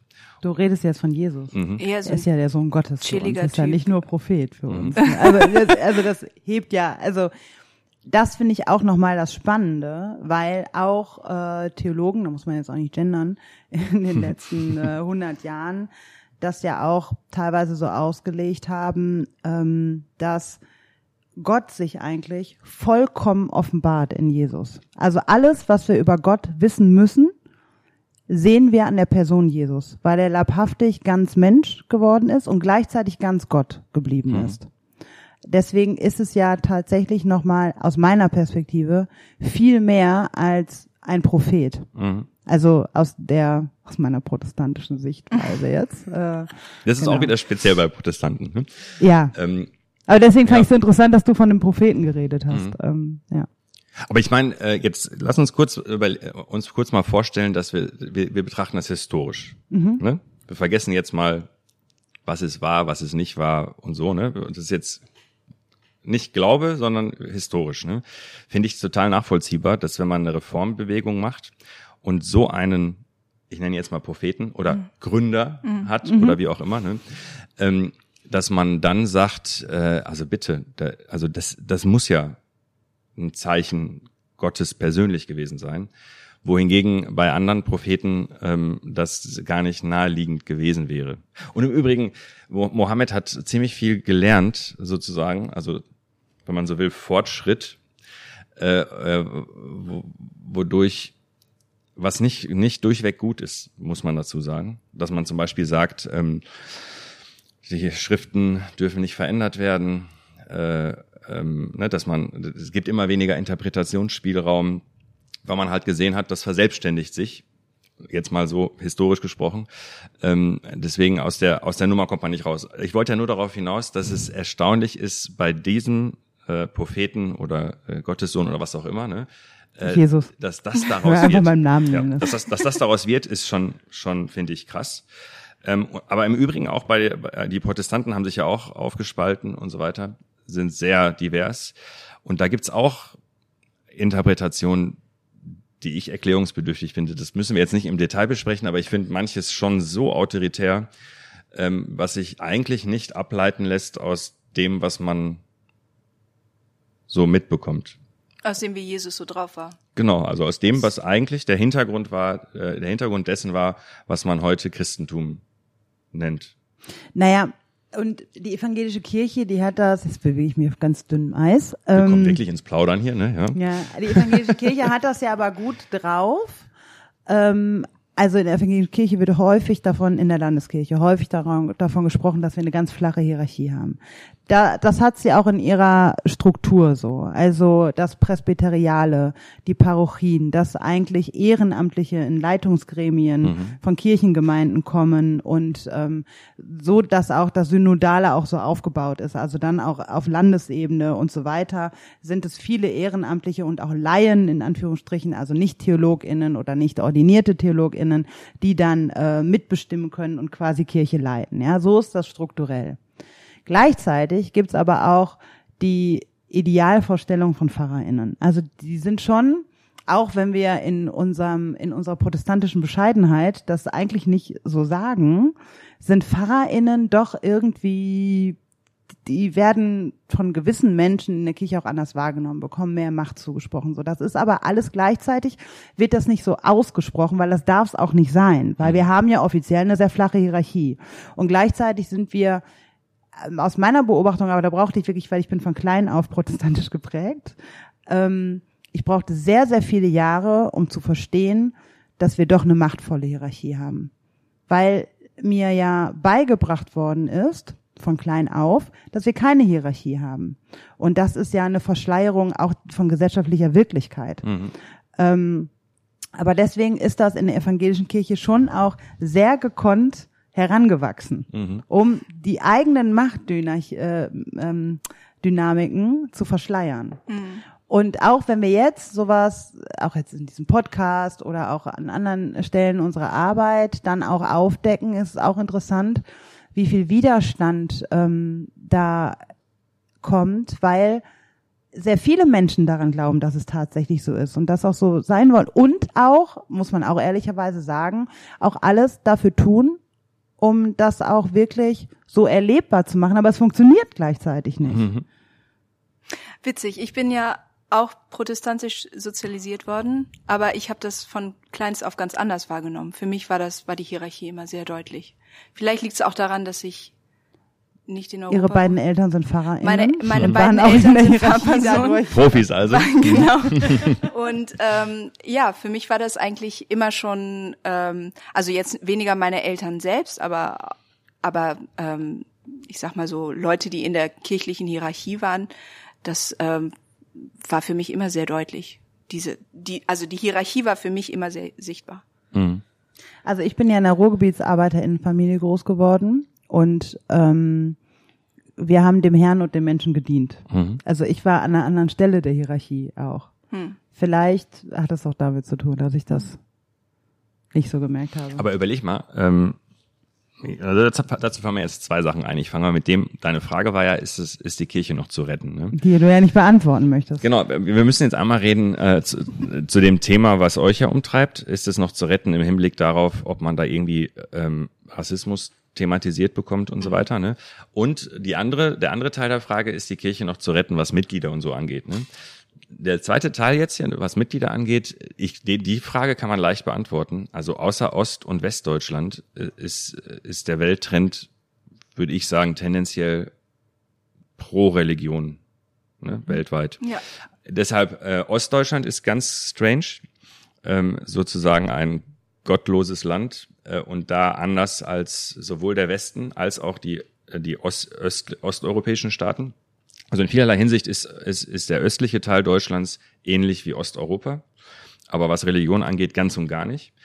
Und äh, Westdeutschland ist in vielerlei Hinsicht ähnlich wie Westeuropa, der Westen, aber was Religion angeht, auch nicht. Also dass dort die Zahlen bei uns so rückläufig sind, das lässt sich so nicht zeigen in anderen ähm, westlichen Ländern. Im Gegenteil, also äh, es gibt da durchaus sogar ein paar Radikalisierungstendenzen, egal ob bei Protestanten oder Katholiken. Deshalb ähm, in Deutschland würde ich sagen, ist das die schwierigste Frage. Ne? Ob, ob die Institution, egal ob evangelisch oder katholisch, ob das noch zu retten ist bei dem Abwärtstrend und der Tendenz. Man muss sich nur darüber im Klaren sein, deswegen ist das soziologisch eine super spannende Frage, dass das komplett nicht dem Gesamttrend entspricht. Also Deutschland ist da völlig auf einer anderen, auf einer anderen Ebene. Und nur so am Rande gesagt, äh, der, ähm, der ähm, religionsfreie, äh, die religionsfreien Milieus, das hat, äh, das äh, hat selbst in, in ähm, äh, unter Soziologinnen und Soziologen, Philosophen und so weiter, ne, zu einer Diskussion geführt, weil es ist sehr ernüchternd. Man könnte ja glauben, wenn die Leute man könnte ja glauben, wenn die Leute nicht mehr glauben, äh, dass dann irgendwie das Ganze intellektueller wird und durchdachter und Wissenschaft eine größere Rolle spielt. Das Gegenteil ist der Fall. Ne? Also dann fängt es an, so ganz spooky spirituell zu werden. Das ist zumindest ein Trend. Äh, und ähm, dann entstehen auf jeden Fall nicht schöne Sachen, also nicht unbedingt schöne Sachen, so rum. Äh, und es das heißt nicht, dass der, die Wissenschaft dann auf dem Siegeszug ist nur weil äh, das nicht gegeben ist. Also es gab eine große Enttäuschung, weil gerade die These immer war, wenn Religion war eine Zeit lang nötig, wenn wir Religion überwunden haben äh, ne, und dann völlig ähm, äh, ne, das nicht mehr brauchen, dann sind wir kurz davor, das, keine Ahnung, so Kommunismus oder ähm, Paradies auf Erden oder wie auch immer. Ne? Und warum ist Deutschland so eine Ausnahme? Ja, das ist eine gute Frage. Also das ist wirklich eine gute Frage. Ähm, und dann kommen wir schon zum nächsten Punkt, ähm, nämlich äh, die die also Deutschland hat hat hat einfach in vielerlei Hinsicht, egal ob West- oder Ostdeutschland, eine spezielle Geschichte. Und ich glaube, ohne das mitzubedenken, kommt man kommt man irgendwie nicht weiter. Ne? Ähm, äh, übrigens, wenn, wenn, wenn wir jetzt gerade kurz dabei sind, was in Deutschland so speziell ist, bis äh, letztes Jahr hätte man noch gesagt, auch, dass es in Westdeutschland kein, ähm, kein Rechtsruck richtig gibt. Äh, dass das eine Ausnahme ist, auch für alle westlichen Staaten. So langsam sieht Westdeutschland dann doch aus, als würde es ganz gewöhnlich sein. Ähm, ich bin mir noch nicht ganz sicher, noch sind wir so an der Schwelle. Wir haben viel weniger Populismus immer noch als die meisten, also fast alle westlichen Staaten. Aber man hat immer gesagt, ähm, Ostdeutschland ist ähm, ähm, relativ ähnlich, überwiegend ne, wie äh, Osteuropa. Und Westdeutschland ist nicht so wie Westeuropa. Gerade was bezogen auf Populismus angeht oder Religion und vielerlei Hinsicht. Und dann ähm, ist eigentlich die, äh, die, die interessantere Frage, warum ist Westdeutschland so komisch? Also Westdeutschland ist eigentlich erklärungsbedürftig, nicht mhm. Ostdeutschland. Ostdeutschland ein bisschen, aber äh, Westdeutschland ist eigentlich der erklärungsbedürftigere Teil. Ne? Ähm, und, und, und ich glaube, das hat äh, ziemlich viel mit, ähm, mit der deutschen Geschichte zu tun und der Art und Weise, wie man sich damit, wie man sich dazu verhält. Und aufgearbeitet hat oder nicht aufgearbeitet hat? Genau, man hat vieles nicht aufgearbeitet, aber man muss zur Kenntnis nehmen, auch wenn die Form der äh, Erinnerungskultur in der DDR viele attraktiver fanden also wie dort mit Konzentrationslager umgegangen ist und dass man das viel schneller gemacht hat. Aber das war natürlich dort auch leicht und man hat gesagt, das waren ja Westdeutsche. Das ist nicht, wir sind ja äh, Sozialisten. Ne? ähm, und äh, dann hat man da halt eine schöne Form der Erinnerungskultur gemacht, aber die war ziemlich wenig selbstkritisch. Und in Westdeutschland war vielleicht die Erinnerungskultur ähm, das sehe ich, das, das kriege ich bei ganz vielen äh, jüdischen Intellektuellen mit, die ist überhaupt nicht zufriedenstellend, aber die war auf einen selbst bezogen. Also die war auf die eigene Nation bezogen, auf die eigene Bevölkerung bezogen und war vielleicht auch deswegen nicht so offen und so direkt, aber schon auf einen selbst bezogen. Und ähm, und äh, äh das äh, das muss man äh, muss man ein bisschen mit berücksichtigen. Deswegen kann es auch sein, dass die ähm, äh, deutschen Kirchen da ein bisschen spezieller sind. Aber jetzt bezogen auf Rassismus, jetzt einmal kurz den Schwenk darauf, ne, ähm, in der Analogie zu Theater. Du Du bist ja Theaterschauspielerin ne? ähm, War, oder ja. gewesen. ähm, weil ich kenne mich ja mit, mit ähm, der Thematisierung von Rassismus in der Kirche gar nicht aus, aber wenn ich mir das angucke im Theater, und ich glaube, das ist äh, vom, vom Grundproblem das Ähnliche. Wenn man im Theater sich äh, mit Leuten unterhält, glauben die alle, dass sie die Guten sind. Mhm. Wir sind das nicht klingt die sehr nach uns auch. Ne? Wir sind die Guten und so. Ne? Und wenn man schon voraussetzt, dass man zu den Guten gehört, sowohl der Auftrag, den man hat, ist ja eigentlich was Gutes ähm, und ähm, man ist eigentlich kritisch gegenüber ganz vielen Dingen, die so passieren und so. Wenn man dann einfach schon davon ausgeht, dass man eher zu den guten Kräften der Gesellschaft gehört, ist es super schwer, ein strukturelles Problem anzusprechen. Das ist Absolut. einfach super schwer dann. Ne? Wohingegen es viel leichter ist, das meine ich ernst, es ist leichter in der Polizei. Die Polizei muss nur einmal die Tür aufmachen und dann ist es viel leichter als in Institutionen, die jetzt die Tür aufmachen, aber dann sagen so, wir sind doch die Guten, komm rein, mhm. lass uns mal reden, wir sind ja die Guten. Ne? Genau, das, bei uns gibt's das nicht. Das ist immer ein Problem der anderen. Genau, und, und nicht nur, dass es das nicht gibt, sondern ähm, wir, äh, wir äh, adressieren das und wir besprechen das aber immer so woanders, weil man selber ist ja nicht Teil des Problems. Und das sieht man ähm, jetzt zum Beispiel bei Theatern, sieht man das auch bezogen auf Sexismus, also ernsthaft, der, die Vorstellung, dass Sexismus keine besondere Rolle spielt, das ist einfach nur absurd, egal wo man guckt. Also da kann man auch, es ist völlig wurscht, ne? also es ist einfach Quatsch. Im Theater ist es sogar ziemlich extrem noch. Und ich glaube, äh, Ja. äh, es kann nur, es kann nur äh, extreme Auswüchse annehmen, wenn man glaubt, bei einem selbst ist das Problem nicht. Nur dann kann es eigentlich ähm, extrem werden. Und äh, das ist so, das ist so die Schwierigkeit. Ich glaube, ihr seid in einer Institution, wo ja alle von Berufs- und Glaubenswegen meinen, dass sie auf dem richtigen Weg sind. Ja? Was gibt's denn Besseres, als au- äh, auf Gottes Weg zu sein? Und äh, dann kann es vielleicht die eine oder andere Baustelle geben, die kann man dann thematisieren oder so, aber grundsätzlich kann ja nichts falsch, falsch laufen. Das ist Das echt trifft schwierig. sehr gut die Herausforderungen meiner Arbeit. Wisst ihr? So, aber ich kann, ich kann dir keine Lösung sagen. Ich kann, dir- ich kann dir nur sagen, dass das ein, ein Grundproblem ist, was die Sache anstrengender macht. Ähm, an, anstrengender macht, aber ähm, deswegen fand ich den Vergleich mit der Polizei ähm, äh, ganz, ganz äh, sinnvoll. Bei der Polizei ist es halt ganz anders. Äh, da, da gibt's ganz krasse Widerstände dagegen so dass man lange gar nicht darüber reden kann, also noch nicht einmal einen Gesprächspartner für länger als zwei Minuten hat sozusagen. Ne? Aber wenn dann einmal ähm, der Groschen gefallen ist, dann geht's leichter. Also sozusagen, wenn du so willst, die äh, äh, bei, bei den einen ist die Mauer sehr hart, die muss einmal so sozusagen durchbrochen werden. Und bei euch ist sie so aus ganz dünn und aus Gummi. Man, man denkt immer, gleich bin ich durch und äh, vielleicht ist sie zu elastisch oder so. Also das, äh, ich wollte nur darauf hinaus, dass es, äh, dass jetzt nicht irgendwie, irgendwie hängen bleibt, das ist wie Polizei oder so. Ne? Äh, allein schon, weil ihr nichts so Gefährliches tut wie bei der Polizei, ist es schon was anderes. Ne? Also Polizei äh, schränkt die Grundrechte ein, braucht dafür erstmal keinen Grund und so. Ne? und ähm, kann Gewalt anwenden und so weiter und so fort. Deswegen finde ich es auch da wichtiger. Das ist ein Grund, warum ich euch gar nicht so qualifiziert was über euren Laden sagen kann, bezogen auf ähm, äh, ähm, institutionellen Rassismus oder sowas. Ähm, aber so die Grundproblematik äh, hat echt viel damit zu tun, ob man einfach nur sagt, und das ist sozusagen etwas, womit ich gut arbeiten kann. Wenn jemand von der Polizei da steht und sagt, wir sind Querschnitt der Gesellschaft, das gibt's hier natürlich auch, aber wir wollen auf keinen Fall Vorver Verurteilung. Das ist eine Haltung, mit der kann ich voll gut arbeiten. Wenn man aber sagt, wir sind Kirche, wir sind die Guten und äh, wir sind sozusagen von Natur aus antirassistisch, dann ist es, ist es äh, schon, schon eine härtere Nummer. Deswegen habe ich großen Respekt davor, dass ihr euch der Sache antut. Ja, Also ich- schwierig. Antut. Ich, äh, Guter Versprecher, oder? annehmend. Das ist unsere Berufung, Aladdin. Das, äh, Dann optimiert das mal. ja, ja. Also ich hab auch kein, Antirassismus zum, äh, mit kapitalistischem System. Das wäre doch mal eine, eine Strategie. Oh Mann. also ich habe auch keinen Masterplan, ähm, wie man die Gummiwand jetzt lösen kann. Aber ich glaube, in der Kirche, oder das ist das, was ich so wahrnehme, gerade so in der Bildungsarbeit, ist, ähm, dass wir auch eine seelsorgerliche Institution sind. Und wenn ich jetzt Menschen erreichen möchte, dass sie wirklich für Inhalte auch offen sind, auch selbstkritisch, dann mache ich die Erfahrung, dass ich es am besten schaffe, wenn ich Individuen auch seelsorgerlich in den Blick nehme.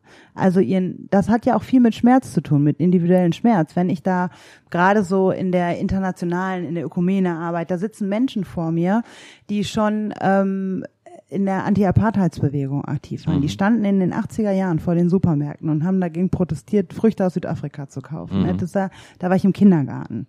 So, und jetzt steht da so jemand wie ich, die da im Kindergarten war und noch gar nicht verstanden hat, warum da Menschen vor Supermärkten stehen, vor Leuten, die das schon so also und die daraus dann auch vieles weiteres gemacht haben, also kirchliche Partnerschaftsarbeit, äh, ähm, Unterstützung im globalen Süden und so weiter, ne? Und wirklich dafür leben und ihr Engagement jahrelang auch ähm, ja, das war ein großer Teil oder ist ein großer Teil ihres Lebens. Und den Menschen gleich vor den Latz zu knallen, so und so sind die Hard Facts, der drehen die sich um und gehen wieder. Finde ich auch völlig verständlich, weil ich stelle ja deren ganze Lebensgrundlage in Frage. Und Aber das auch seelsorgerlich nochmal auch in den Blick zu nehmen und zu sagen, okay, das ist das ist auch wirklich, ein, das ist ein Schmerz und auch den müssen wir uns hier angucken. Ähm, ist zumindest ein Zugang, den ich wahrnehme, ähm, der überhaupt einen Zugang ermöglicht. Und dann ist immer noch das Gummi sehr gedehnt und noch nicht durch, also ist noch nicht durchbrochen wirklich und so. Aber das ist ja auch, ich meine, wir sind ja nicht nur, ähm, wir sind ja keine Roboter, wir sind ja auch emotionale Wesen und das ist auch ein Prozess. Und da würde ich sagen, ist auch der Vorteil von kirchlichen Strukturen und Systemen, weil wir haben eine professionalisierte also wir sind auch eine seelsorgerliche Institution. Das haben viele Menschen erlernt. Das heißt, wir haben in gewisser Weise eine Basis und eine Grundlage, auf die wir das jetzt aufbauen können, weil mhm. es viele Menschen gibt, die seelsorgerliche Fähigkeiten haben. Ich möchte noch auf, wir müssen irgendwie weitermachen, aber ich möchte aber auch noch mal zu dem sagen, das birgt ja noch auch noch mal eine ganz andere Gefahr, weil wenn du sagst, die Polizei hat Einfluss auf Grundrechte und so weiter, also es klingt irgendwie viel ähm, existenzieller so, aber Kirche hat ja auch eine ganz andere Macht emotional durch die Seelsorge und kann da auch ganz anderen Schaden anrichten. Hm. Ähm, aber egal. Ähm, wollen, du hast vorhin von Radikalisierungstendenzen auch gesprochen. Es passt ganz gut zu ähm, meiner nächsten Frage und deinem anderen Buch, Integrationsparadox, wo du ähm, als Reaktion auf die offener werdende Gesellschaft Schließungstendenzen beschreibst innerhalb der in, innerhalb der Gesellschaft, innerhalb der Gemeinschaft. Und zwar sprichst du von rechten und linken Schließungstendenzen. Und ich glaube, die rechten Schließungstendenzen, die sind uns auch durch die Medien und was jetzt, jetzt, also jetzt mal ganz aktuell, Friedrich Merz mhm. schließt Koalition mit der AfD nicht mehr aus, also die christlich-demokratische und die christlich-soziale Union schließen ähm, Ko Koalitionen mit, äh, mit AfD nicht mehr aus wie früher. Und äh, auch in der, in der Kirche, äh, wen wundert's, gibt es auch viele konservative Menschen und ähm, dass da sozusagen Grenzen, die im Laufe der Zeit, im Laufe der letzten 10, 20, 30 Jahren immer weicher geworden sind, dass da wieder Tendenzen entstehen, diese wieder zu mhm. wieder aufzubauen, diese diese Grenzen wieder härter zu machen. Ähm, kannst du noch ein bisschen mehr auf diese Schließungstendenzen eingehen, aber auch ein bisschen mehr auf die linken Schließungstendenzen, weil das leuchtet mir noch nicht so ein und ich glaube, das ist auch relativ relevant für die guten Menschen in der Kirche, mhm. die sich ja auch eher, vielleicht eher für, für, für links halten. Aber jetzt musst du einmal sagen, soll ich es wirklich kurz machen? Verständlich. Wie kurz oder lang das ist, das okay. ist jetzt zweitrangig. Okay, ich, äh, ähm, ähm, ich, ich beschreibe, du, weil du ja schon eingestiegen bist mit Offenheit und Geschlossenheit, mhm. ne? Ähm, ich beschreibe in dem Buch praktisch das Links-Rechts, äh, das gibt's immer noch, aber das ist nicht mehr ähm, ausreichend, um irgendwie die politischen Konflikte mhm. darzustellen. Dazu braucht man eine neue Achse, die ist offen und geschlossen. Man braucht also beides, links, äh, äh, rechts, offen und geschlossen. Und offen kann man jetzt so äh, ähm, beschreiben, eine offene Gesellschaft ist so, wir sitzen jetzt hier am Tisch, das sieht keiner, äh, aber ähm, wenn, wenn ähm, die, die Öffnung des Tisches, also im Raum sind ganz viele Menschen, stell, stellen wir uns die Gesellschaft so vor und äh, eine, eine offene Gesellschaft ermöglicht es prinzipiell allen, sich an den Tisch zu setzen. Ähm, vor 50 Jahren fanden die Idee sehr viele gut, so gut, weil man nicht wusste, was das für Effekte hat. Die Effekte sind nämlich, dass dann wirklich sich ganz unterschiedliche Menschen an den Tisch setzen, Übrigens äh, ein, äh, ein paradoxer Effekt ist, dass die, dass der, dass, dass die Menschen immer jünger sind, wenn sie an den Tisch kommen, in einer alternden Gesellschaft. Das ist an sich schon mal ganz interessant. Aber da reden wir jetzt lieber nicht drüber. Aber es haben sich Frauen an den Tisch gesetzt ähm, und eben all die Menschen, die man jetzt POCs nennen würde, äh, besonders die zweite Generation der, ähm, der Migranten ähm, und der Tisch ist immer, der ist schon voller geworden aber auch immer diverser besetzt. Und die Menschen konkurrieren jetzt miteinander. Äh, stellen wir uns vor, an dem Tisch gibt's einen Kuchen. Alle wollen ein Stück vom Kuchen. Äh, das äh, führt, führt jetzt nicht dazu, dass es gemütlich wird und auch nicht, dass die harmonische Gesellschaft ausbricht. Und richtig anstrengend wird's. Und in der Phase sind wir jetzt richtig so angekommen, äh, dass die Menschen, gerade die, die neu am Tisch sitzen, irgendwann nach einer Zeit sagen, ähm, das Rezept des Kuchens ist nicht das Richtige. Das ist der Kuchen von der alten Gesellschaft, der ist nicht mehr so, wie wir das brauchen. Mhm. Und jetzt mischen sie sich also in die Rezeptur an. aber auch in die Tischregeln, in die Esskultur, in all das. Das passiert im Übrigen auch, wenn man Menschen zu sich nach Hause einlädt. Solange das Gäste sind, kann alles bleiben, mhm. wie es ist. Und wir sind nett zu denen. Manche, manche, manche meinen aber auch Gäste für sich arbeiten zu lassen. Also das Wort Gastarbeiter ist an sich schon spooky. Also, ja. Ein sehr westdeutsches Wort. Und, ähm, und äh, die, die, ähm, äh, je länger die Menschen da bleiben, auch bei dir zu Hause oder bei dir, ne? wenn die bei dir zu Hause sind und irgendwann richtiger Teil des Haushalts werden, ändern die Dinge. Das ist ja. so. Ne? Ich habe immer Angst, wenn meine Kinder sich woanders ja, genau, wohlfühlen. Genau. Mhm. Wenn die sich woanders wohlfühlen? Ja, wenn die sich bei anderen Leuten zu wohlfühlen, dann benehmen die sich nicht mehr in meiner. Ach, dann benehmen die sich dort nicht mehr. Weil sie ja, sich dann so dann, benehmen wie zu Hause? Dann benehmen sie sich wie zu Hause. Hm. Und das heißt schlechtes Benehmen? Das, aber da hast du doch eine wunderbare Ausrede, dann sagst du den Freunden oder den Eltern eines Freundes oder einer Freundin, äh, ihr seid so cool zu denen, dass er sich wie Sie zu Hause Das tue ich auch. Ich brauche ja auch genau. selber dann eine Ausrede dafür. aber es ist, glaube ich, keine ich Ausrede. Ich sage dann immer, das ist ein Kompliment ja. Aber es ist keine Ausrede. Also alleine, dass wir jetzt hier so, äh, dass ich hier so ins Plaudern komme, zeigt, dass es äh, gemütlich ist. So, ne? Und, so, und das ist also, das ist ganz normal. Sobald man sich zu Hause fühlt, benimmt man sich so. Und sobald man am Tisch ist und meint, das ist mein Tisch, bestimmt man mit, was mhm. am Tisch passiert. Und das ist aber ein Problem für diejenigen, die schon lange am Tisch sind. Mhm. Und das, das, die besondere Herausforderung, die historisch einmalig ist, ist, dass sehr viele Gruppen gleichzeitig an den Tisch gekommen sind. Also ich habe gerade schon gesagt, Frauen, das ist schon eine sehr große Gruppe. Äh, und die meckern immer noch, zu Recht, dass sie immer noch etwas benachteiligt sind, aber historisch gesehen wird, da, wird die Benachteiligung immer kleiner. Aber halt auch alle anderen Gruppen. Und über behinderte Menschen reden wir, wenn ihr wollt, gleich auch noch. Die sind noch am stärksten benachteiligt, aber auch die äußern sich immer stärker zu Wort. Und im Prinzip alle möglichen Gruppen, die man sich nur vorstellen kann, also LSBTIQ plus und so weiter und so fort, alle mischen sich jetzt ein und sagen, so wie es war, kann es nicht bleiben. Und jetzt gibt's aber Leute, die fanden es, so wie es war, genau super. Äh, und zwar sind das Leute, die haben Privilegien und wollen die bewahren. Da könnte man jetzt leicht sagen, äh, Asis, egal. Ne? Problem ist, und jetzt kommt die Soziologie ins Spiel, dass in den Herrschaftsverhältnissen, die man jetzt versucht, über Antirassismus, Antisexismus und so weiter und so fort aufzulösen, in diesen Herrschaftsverhältnissen, die wir versuchen aufzulösen, steckt, stecken Sinnverhältnisse.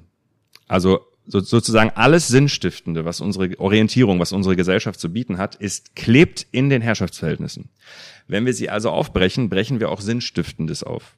Wenn man das nicht versteht, versteht man nicht, warum so viele Nicht-Privilegierte dagegen sind, dass man gendert in der Sprache, dass man äh, mhm. tausend Veränderungen äh, nimmt, äh, gleichzeitig vornimmt, weil Sinnstiftendes und Machtstrukturen sind wie so ein dreckiger Schneeball. Wir kriegen nicht nur eins, eine, eine Sache raus. Ne, das ist so richtig zermatscht ineinander. Und was ich gerade im Übrigen erzähle, ähm, ähm, kann man aus verschiedenen Theorien beschreiben. Ich mache es jetzt gerade äh, sozusagen mit der Soziologie von Pierre Bourdieu. Der beschreibt das als Doxa. Und in der Doxa sind die Selbstverständlichkeiten, in denen Rassismus drin ist. Aber in der Doxa ist auch alles, was Orientierung stiftet. Und wer die Doxa thematisiert, wird Konflikte verursachen, weil zum einen, wenn wir die Herrschaftsverhältnisse rausziehen, ähm, thematisieren wir die Privilegien von manchen Menschen, aber wenn wir die Herrschaftsverhältnisse rausziehen, nehmen wir auch Orientierungsstiftendes. So, und das ist so der Rahmen, warum Schließungstendenzen super wahrscheinlich sind. Also die sind einfach, es wäre ganz überraschend, wenn das nicht passiert, nach so einer Öffnung, nach so einem äh, nach so einer äh, ähm, Öffnung de, der Tischgesellschaft, die so divers ist, die dann übrigens auch verursacht, dass man sagt, was ist denn jetzt überhaupt noch unsere Identität? Was ist überhaupt noch Deutsch? Wir brauchen ein Leitrezept. So die Leit Leitkulturdebatte, die ja auch ähm, äh, euer Protestanten äh, ähm, Freund Thomas de Maizière äh, angetrieben hat, mit dem ich übrigens zweimal äh, auf dem Kirchentag diskutiert habe. Also ich glaube das oder dreimal. Ich glaube nur in Nürnberg nicht. Das war das einzige Mal, dass ich ihn ja, da war Präsident da, der viel zu tun da, hat. Genau, da hat er wahrscheinlich gar keine öffentlichen Diskussionen gemacht, oder? Hat er Bibelarbeit hat er gemacht. Ja, ja also ähm, äh, es gibt Schließungstendenzen und jetzt ist das Ding Schließungstendenzen. Ähm, äh, das äh, habe ich damals geschrieben, weil rechts links ist die eine Achse und Schließung geht bei beiden. Also prinzipiell in, in beiden Varianten und im Übrigen auch religiös. Also Radikalisierung religiös ähm, und, ähm, und Radikalisierung sagt es ja schon im Wort, ne, an den Wurzeln, zurück zu den Wurzeln, wie es früher war. Mhm. Also jede Form religiöser Radikalisierung ist gegen die offene Tischgesellschaft. Es geht gar nicht anders. Ne? Also gegen die Öffnung. Ist immer so eine Schließungstendenz. Und ähm, Nationalismus wäre eine Schließungstendenz und linker Populismus äh, wird es immer genannt. Ich nenne es einfach äh, Schließungstendenzen von links. Ne? Äh, das wäre sowas wie in Dänemark jetzt sehr erfolgreich war. Gegen Migration. Also man, man thematisiert es nicht mit offen geschlossen, sondern sagt, Migration, das ist schlecht. Da, und da haben die eine sehr, ähm, ihr würdet sagen, rechtspopulistische Haltung. Aber alles andere sind die sehr sozialdemokratisch. Also sozusagen eine sehr populistische Form sozialdemokratischer Politik. Damit waren die sehr erfolgreich. Also größte Zuwachs, was die ähm, Sozialdemokratie in Europa in der letzten Zeit hatte. Ähm, und genau, äh, und das ist jetzt in Dänemark passiert. Aber das Ding ist, weshalb ich das, ohne dass das hier schon passiert ist, ähm, so beschrieben habe, ist, dass die Partei Die Linke in sich gespalten ist. Jetzt sieht man's. Damals sah man das noch nicht so deutlich mit Wagenknecht, die vielleicht sogar eine eigene Partei gründet und die, wenn sie eine eigene Partei gründen würde, der AfD Stimmen nimmt. Mhm. Weil in der mhm. AfD sind nicht nur Menschen, die extrem rechts sind, sondern es sind auf jeden Fall alles Menschen, die Schließung wollen. Aber da sind viele, die wollen Schließung und einen starken Sozialstaat und egalitäre Strukturen. Das wäre dann linke Schließung. Und es sind Leute, die eher so rechte Schließung haben wollen. Aber das, was wirklich die AfD-Wähler eint, vielleicht nicht die AfD-Politiker, aber die AfD-Wähler, ist Schließung. Und ähm, die Wagenknecht, deswegen verstehe ich gar nicht, warum alle so dagegen sind, würde ganz sicher der AfD leichter Stimmen klauen als die CDU. Viel leichter. Das ist, hört sich paradox an, aber das ist es nicht, weil es geht um Schließung und nicht um rechts oder links. Okay. Und, ähm, und also religiös, religiös begründete Schließung kann es geben oder eben politisch begründete Schließung. Es äh, geht auch, gehen auch andere Dinge, Versuche von Regionalismus oder ähm, in vielen Nationalstaaten versuchen sich kleine Gruppen aus, aus dem Staat rauszuziehen und so weiter. Das sind alles mögliche Formen ähm, von, von Schließungstendenzen und Schließungstendenzen sind äh, in einer offenen Gesellschaft überhaupt nur möglich. Also das, was Schließungstendenzen jetzt machen, ist das, was vor 50 Jahren Mainstream war. Wir nehmen es als Schließung wahr, weil in den 50 Jahren gab es Öffnung und jetzt gibt es eine Tendenz, das wieder rückgängig zu machen. Ne? So, also könnte man es äh, bezeichnen. Also wenn, wenn du jetzt gerade sehr deutlich kritisch äh, eingeführt hast, was Friedrich Merz jetzt sagt, das wäre eine ganz normale Position gewesen 1980, 1990 selbst noch zur Jahrtausendwende wäre das absoluter Mainstream gewesen. Ähm, da hat, also äh, im Gegenteil, ich würde sagen, äh, in den 90er Jahren, den Baseballschlägerjahren, von denen ich gerade gesprochen habe, da haben ähm, vor dem Hintergrund der rechtsextremen Anschläge, die es damals ja monatlich äh, in, in heftiger Art gab, haben haben sich Politiker geäußert. Ich habe das mal gepostet, das konnte kaum einer glauben. Das war rechter und, und menschenfeindlicher, was da gesagt wurde, als das, was die AfD jetzt sagt, mal von Ausnahme, mit Ausnahme von Höcke. Das war Höcke-Niveau, was dort die CDU-Minister gesagt haben, nicht irgendein dahergelaufener CDU-Politiker. Das heißt, wir müssen zur Kenntnis nehmen, dass, dass das, was heute Schließungstendenz ist, war früher ganz normal. Das war selbstverständlich. Also die Tatsache, dass die Gesellschaft offener geworden ist, ähm, entlarvt sozusagen diese Aussagen als das, was sie in Wirklichkeit sind? Könntest du so sagen. Aber ich formuliere es so, äh, die Gesellschaft wird offener und die Radikalen werden radikaler. Und das gehört zusammen. Deswegen heißt das Integrationsparadox. Das ist spooky, ne? Äh, aber äh, die, der Zusammenhang ist, dass die, dass die Radikalen, die werden eigentlich nicht mehr ja, das wollte ich gerade sagen. Eigentlich. Weil viele sagen ja, es wird immer mehr, ja. es wird immer mehr, AfD gewinnt immer mehr an, also ne, wenn jetzt Wahlen wären, würden die was 20 Prozent bekommen. Zweitstärkste Kraft. Und man sagt halt, es werden immer mehr, immer mehr. Aber du sagst, es werden nicht mehr, sondern sie werden, die Radikalen werden radikaler. Also es werden lauter. nicht, es werden nicht mehr Menschen, die gegen Öffnung sind. Ne? Die Sache ist halt nur, wie verhalten die sich. Wenn die sich total in die Defensive gedrängt fühlen, äh, werden die offensiver das tun, was sie meinen, was man gegen Öffnung tun soll. Also wenn du mich jetzt fragst, gegen eine offene Gesellschaft, da haben wir ganz sicher ein Drittel der wahlberechtigten Bevölkerung. Das heißt, und das beschreibe ich auch immer, wenn die AfD richtig Glück hat, hat sie, ein, hat sie ein Wählerpotenzial von 30 Prozent, vielleicht ein bisschen mehr. Aber das ist nur das Potenzial, das schafft eine Partei nie, das ganze Potenzial abzurufen, weil ja eben sobald äh, richtig Wahlkampf ist und alle anderen Parteien sich Mühe geben und so weiter, wird die AfD nämlich Probleme haben, äh, Linke die Schließung wollen und Rechte die Schließung wollen, gleichermaßen zufriedenzustellen. Das ist gar nicht so leicht. Aber theoretisch könnt, ist, ist viel mehr noch drin, als jetzt äh, zu sehen ist. Aber das hängt ziemlich stark von anderen Parteien. Aber wenn du, wenn du fragst, wie viele Menschen sind nicht, wenn du sagst, die offene Gesellschaft ist meine Gesellschaft, wenn du, wenn du dir die Frage stellst, wie viele Menschen sind nicht auf deinem Kurs einer offenen Gesellschaft, dann ist das von der erwachsenen Bevölkerung ungefähr ein Drittel. Das muss man einfach mal erstmal zur Kenntnis nehmen. Das ist aber in anderen Ländern viel mehr. Also da, in den USA ist es 50-50 ja, 50. zum Beispiel. Ähm, und ähm, in äh, Großbritannien ist es nicht viel besser. In Frankreich sind, ist es auch gar nicht besser. Also das ist jetzt, ähm, ähm, das muss man halt so in Relation setzen. Aber wenn, wenn es jetzt passieren würde, dass aus, dass ein Drittel es werden, jetzt kommt nämlich das entscheidende Problem, wo unser Nachteil liegt. Ein Drittel bei uns ist schlimmer als 50 Prozent in den USA oder als äh, 40 Prozent in Frankreich oder so, weil wir haben ein System, wo wenn ein Drittel der Stimmen die AfD hat, kannst du nur noch eine Regierung bilden, wenn, ähm, also in Ostdeutschland nur noch, wenn CDU und die Linkspartei zusammen regieren. Mhm. Und das macht dann keinen zufrieden. Das wird die linken äh, Wähler äh, nicht zufriedenstellen, die CDU-Wähler nicht zufrieden. Also auf Dauer äh, geht unser System so richtig vor die Hunde. Also 20 Prozent hält man aus, ähm, aber ab 25 Prozent wird es demokratisch nicht mehr funktionieren. Und das ist zum Beispiel anders. In Frankreich wählen 45 Prozent Le Pen und trotzdem äh, regieren sie nicht. Äh, und das, das Ding ist äh, erledigt. Ne? Das, das, also man muss unser Wahlsystem, unser, äh, unser parlamentarisches System mit dazu rechnen und deswegen reicht es nicht zu sagen, äh, bei uns sind es wesentlich weniger Prozent, weil in Kombination mit unserer Staatsform äh, sind, ist alles ab 25 Prozent echt ein strukturelles Problem. Und da gebe ich dir recht, so wie die, so wie die CDU und ihr, äh, ihr Vorsitzender das jetzt angehen, ist es aus meiner Sicht ein Hinweis darauf, dass das Problem noch nicht verstanden wurde. Einmal zur Transparenz, wir nehmen diesen Podcast Ende Juli auf und er wird Ende August veröffentlicht. Das okay. ist äh, also wer wenn weiß, wir, wer weiß, was Friedrich Merz bis Ende August noch alles sagt. Wahrscheinlich deswegen, wird es schlimmer. Behaltet das in den Ohren. Naja, du könntest dich ja nochmal zu Markus Lanz mit ihm setzen. Ihr habt da ja eine gute Gesprächskultur miteinander. Aber ich glaube, manche Sachen sollte man einmal machen und dann ist es gut. Ja, ja das stimmt. Das war für mich schon nervenaufreibend genug. Damit es einmalig bleibt. Ja. Ähm, du sagst gerade, wenn Leute sich in die Ecke gedrängt fühlen.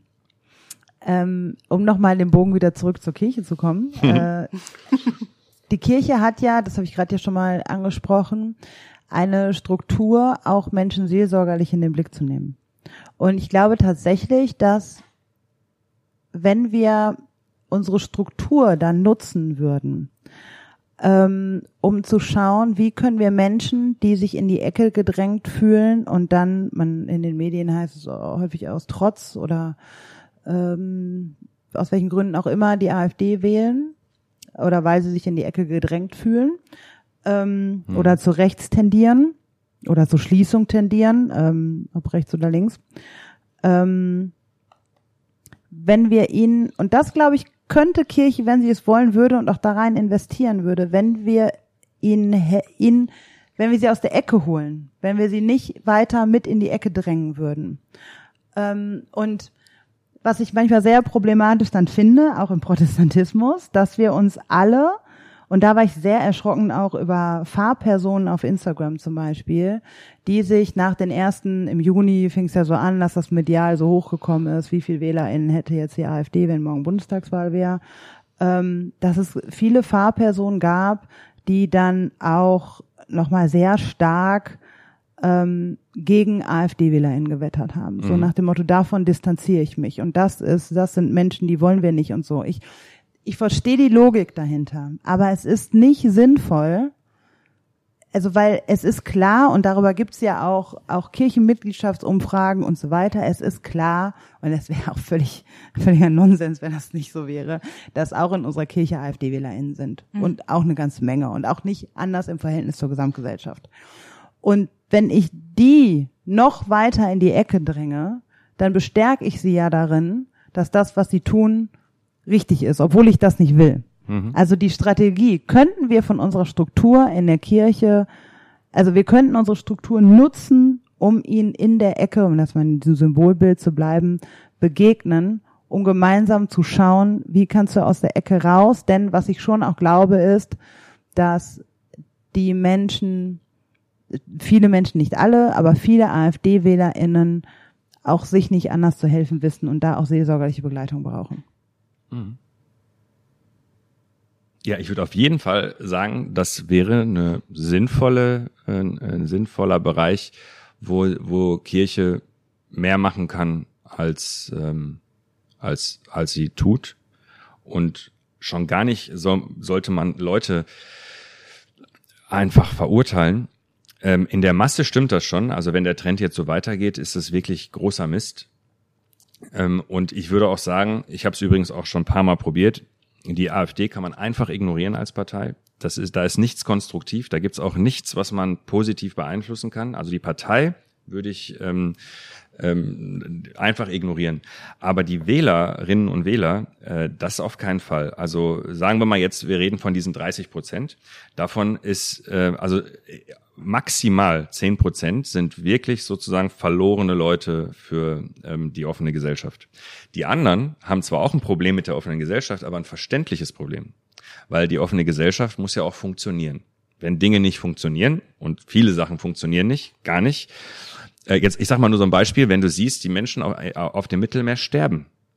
Und bei mir im Stadtteil sind zu viele. Und es ist alles ein Riesendurcheinander und keiner redet darüber und keiner macht was. Ne? Und, und dann, die Leute sehen auch, die sterben, also die sterben, wir helfen also nicht vernünftig.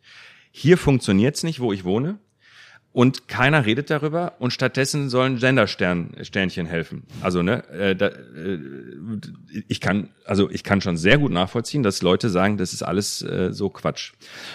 Das ist rechtfertigt normalerweise bei erwachsenen mündigen Bürgern nicht, dass man dann ähm, äh, sein Kreuzchen irgendwo äh, dran macht, wo, wo der Weltuntergang schon sozusagen vorprogrammiert ist. Aber ähm, die die Grundproblematik ist schon da. Also diese, diese Dinge müssen funktionieren.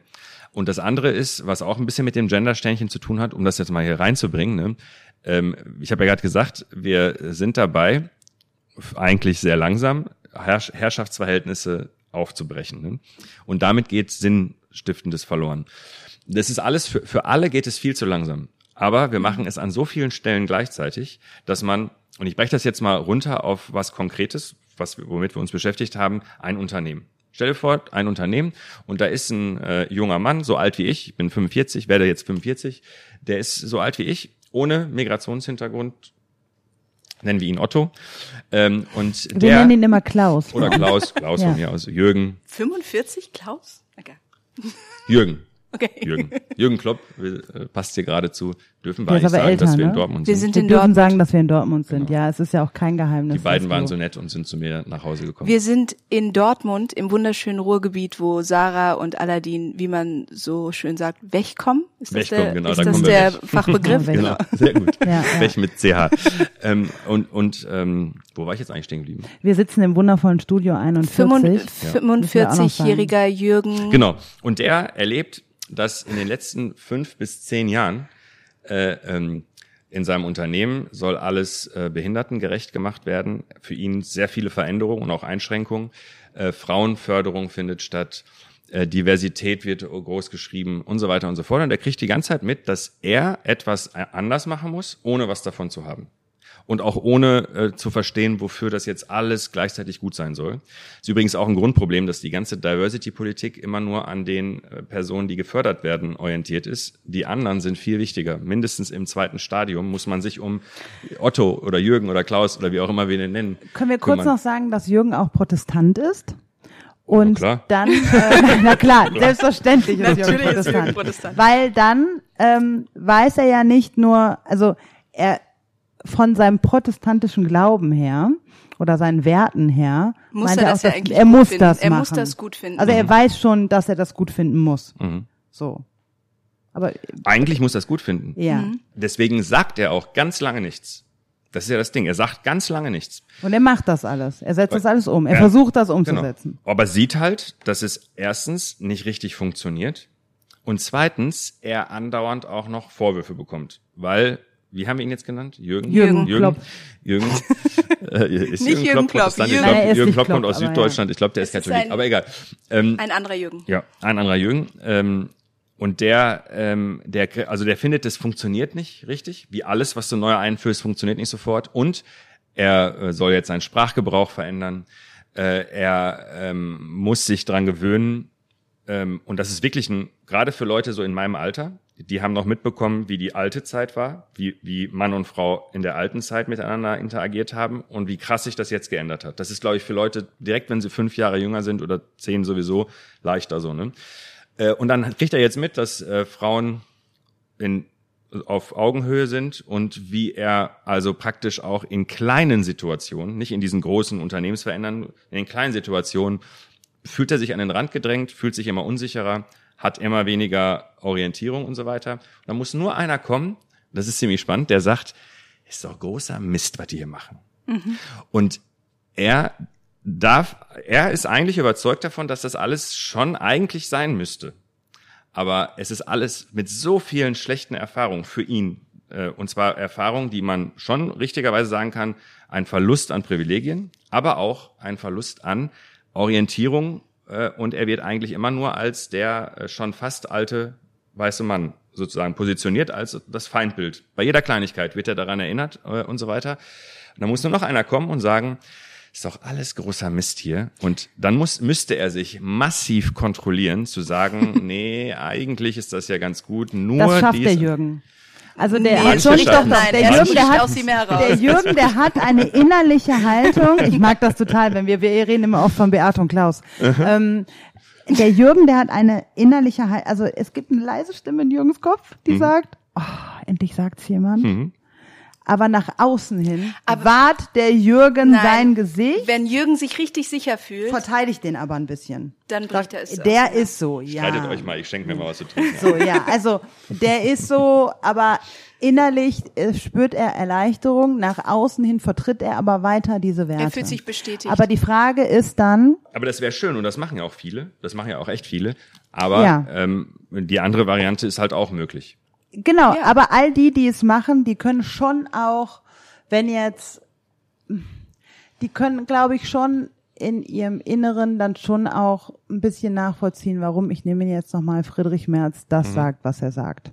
Weil sie schon Genau. denkt, naja, bei Instagram muss ich ihm jetzt als ein Like geben, wo er einen draufkriegt.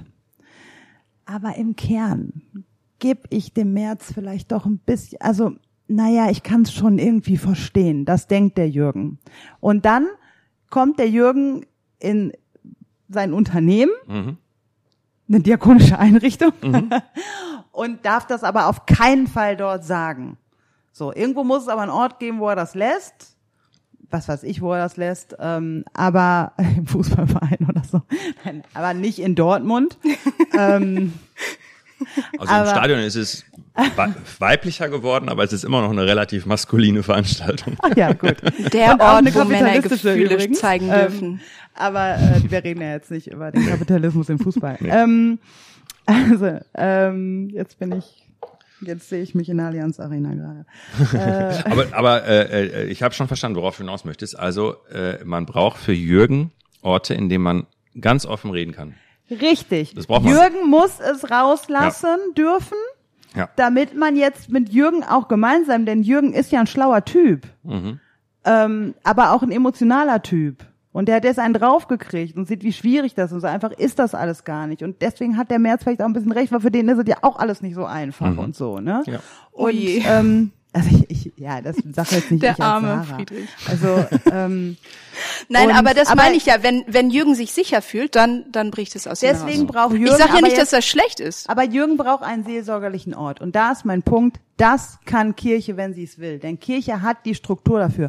Und die Jürgens, die sind auch in der Kirche. So. Also die würden auch, deswegen bin ich sehr dafür, mehr auch solche Räume zu gestalten. Aber da nehme ich auch in der Kirche die Tendenz wahr, das schaffen wir nicht gut, weil wir argumentieren, das tun wir auch gerne, mit Schuld und Scham und äh, dann öffnet sich auch kein Jürgen mehr, weil ähm, der ist ja, ja, der ist, ähm, der steht irgendwo an der Spitze von einem Unternehmen oder so. So, der muss wie viel wie muss ich den Raum gestalten, dass Jürgen sich öffnet? Und das sollten wir tun können. Und das schaffen wir nicht in der Kirche. Aber eigentlich haben wir eine Struktur und ähm, wir haben auch eine Grundlage unseres Glaubens, äh, mit dem wir das könnten. Mhm. Und vor allen Dingen, wie können wir Jürgen davon überzeugen, dass er letzten Endes auch was davon hat? Also, dass er auch davon profitieren kann. Ich war gestern in dem Und das auch darf, weil das ist ja auch so protestantistische Bescheidenheit. Ach so, dass man das, dass, äh, sich gar nicht erlaubt. Naja, ich muss das ja gar nicht. Ne? ich, also, so märtyrermäßig, ähm, ich, ich, äh, ich darf das ja, darf ich darf jetzt dich aber ja auch gar nicht sein, dass mir es das gar jetzt nicht was gut gibt. gehen. Und das ist ja Quatsch.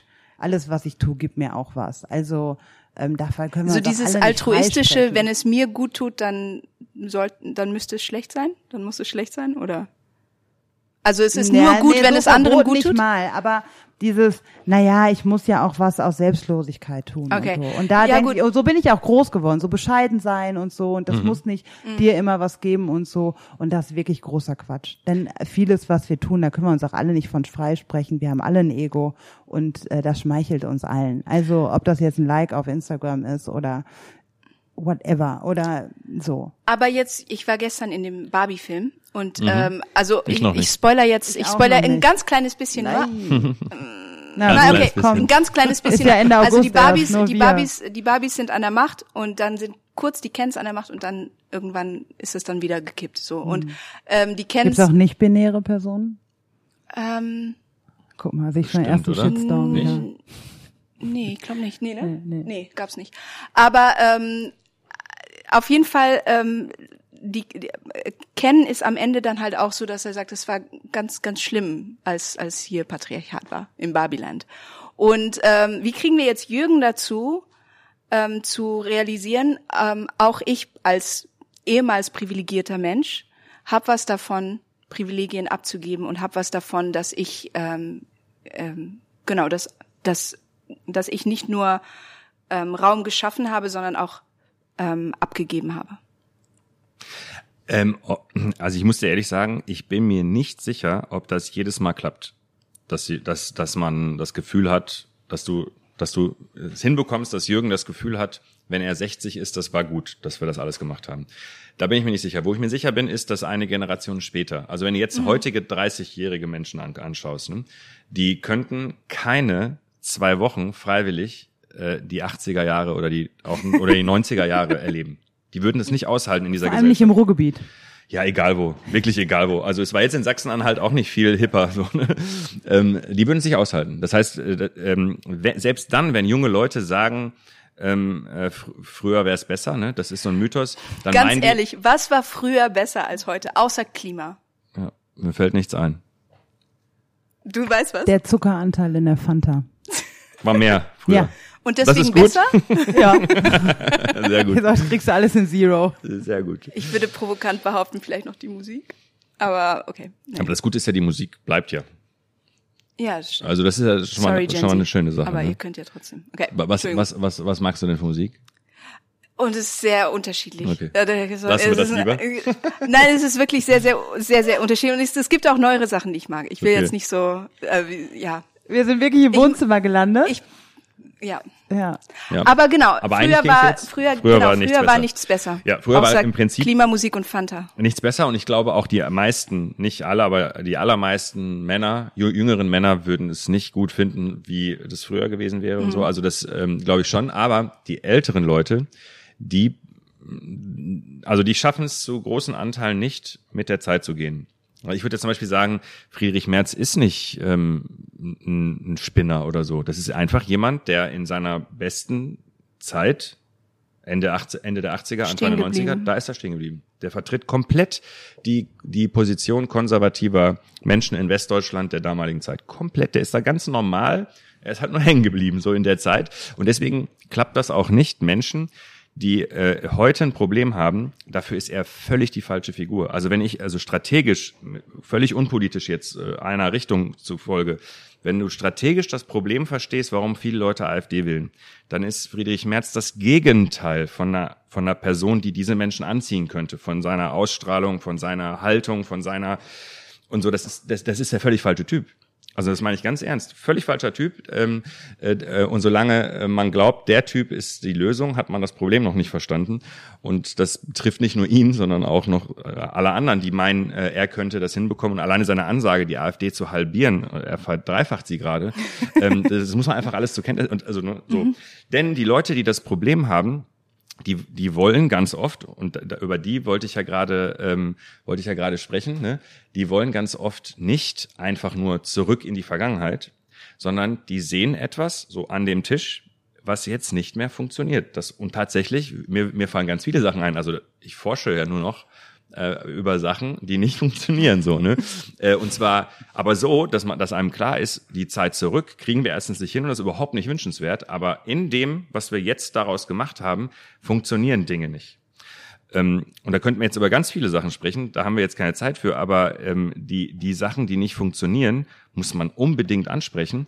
Und jetzt kommt der Punkt, äh, was so was so, ich sag mal typischerweise Menschen links und in der Mitte ähm, an, an einem Hängenbleiben im letzten Jahrhundert, was die auszeichnet, nicht darüber zu sprechen. Mhm. Also die Vorstellung, die Dinge nicht zu thematisieren, war, glaube ich, in der Nachkriegszeit richtig.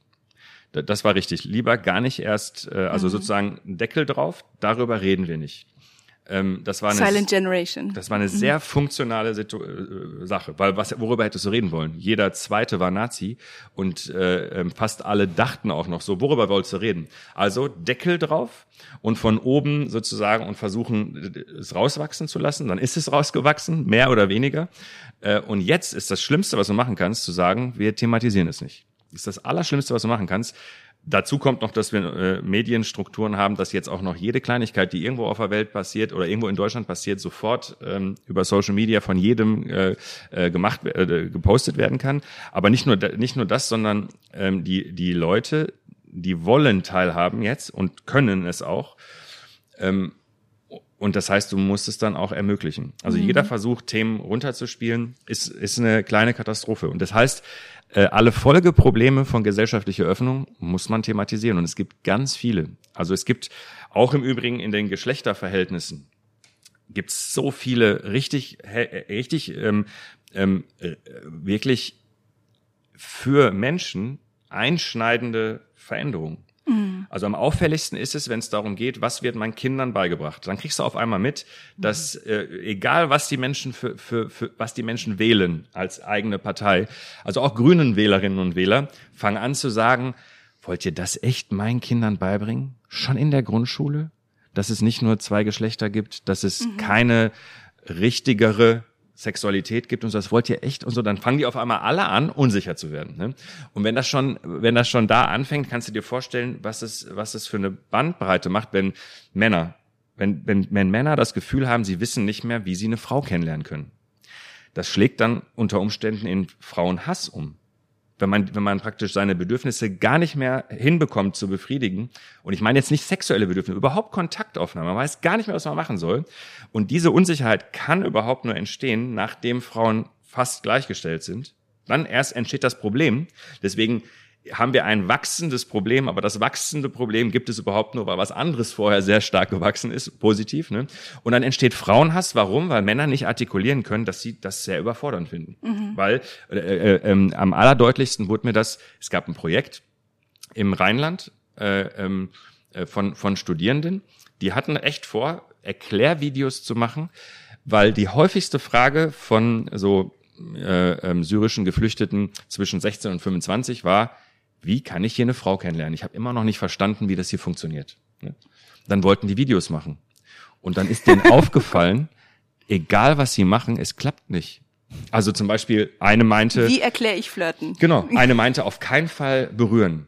Sagte die andere Frau, hä? Beim Flirten sich nicht berühren, spinnst du?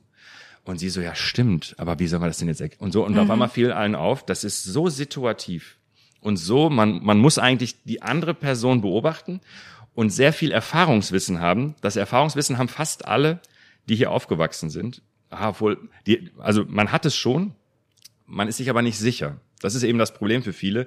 Man ist sich nicht sicher, was bedeutet das jetzt? Weil es natürlich auch immer Frauen gibt, die das nur so tun und dann Wahrheit einen nur veräppeln wollten. Das wird man immer auch machen, die Erfahrung. Und das heißt also, lange Rede, kurzer Sinn, es ist so komplex. Und diese Komplexität ist für Neuzugewanderte, denen fällt das auf. Und für ganz viele Menschen, die hier schon immer gelebt haben, ist das ein unlösbares Problem. Und dann gibt es so eine Spirale, man darf darüber nicht sprechen. Wenn man das anspricht, kriegt man von allen Seiten so Kontra. Und das ist eine Wurzel von richtig krassem Frauenhass. Und das ist ja das ist ja Quatsch, dass es dahin da hinauslaufen muss. Das heißt, wir, muss, wir müssen ganz viele. Jetzt habe ich echt so ein paar mhm. Vergleichsweise Kleinigkeiten angesprochen, wo Dinge nicht funktionieren aufgrund der positiven Veränderungen. Und äh, ähm, wir haben jetzt gar nicht gesprochen über Migrationspolitik. Da funktionieren tausend Sachen nicht. Ne, also tausend Sachen nicht. Und gerade diejenigen, die am stärksten verunsichert sind, äh, sehen das am deutlichsten. Die haben auch eine geringere Frustrationstoleranz äh, und wollen dann genau wissen, was ist der Plan. Es gibt keinen Plan. Dann sehen sie und so weiter und so fort. Und äh, in der, in der Situation braucht man Räume, in denen man die Dinge anspricht, indem man sie auch mit einer unter Umständen veralteten Sprache anspricht, ohne dass das sofort äh, Ärger gibt. Und das wäre, da wäre Kirche, das wäre optimal für Kirche. Das wäre wirklich, weil das können weder politische Parteien machen, ähm, die tun sogar gut daran, gar nicht darüber zu sprechen, sind sie für oder gegen Gendersternchen zum Beispiel. Sehr schlau, dass äh, nur zwei Parteien es besprechen, nämlich dagegen zu sein. Die anderen sagen einfach nichts dazu.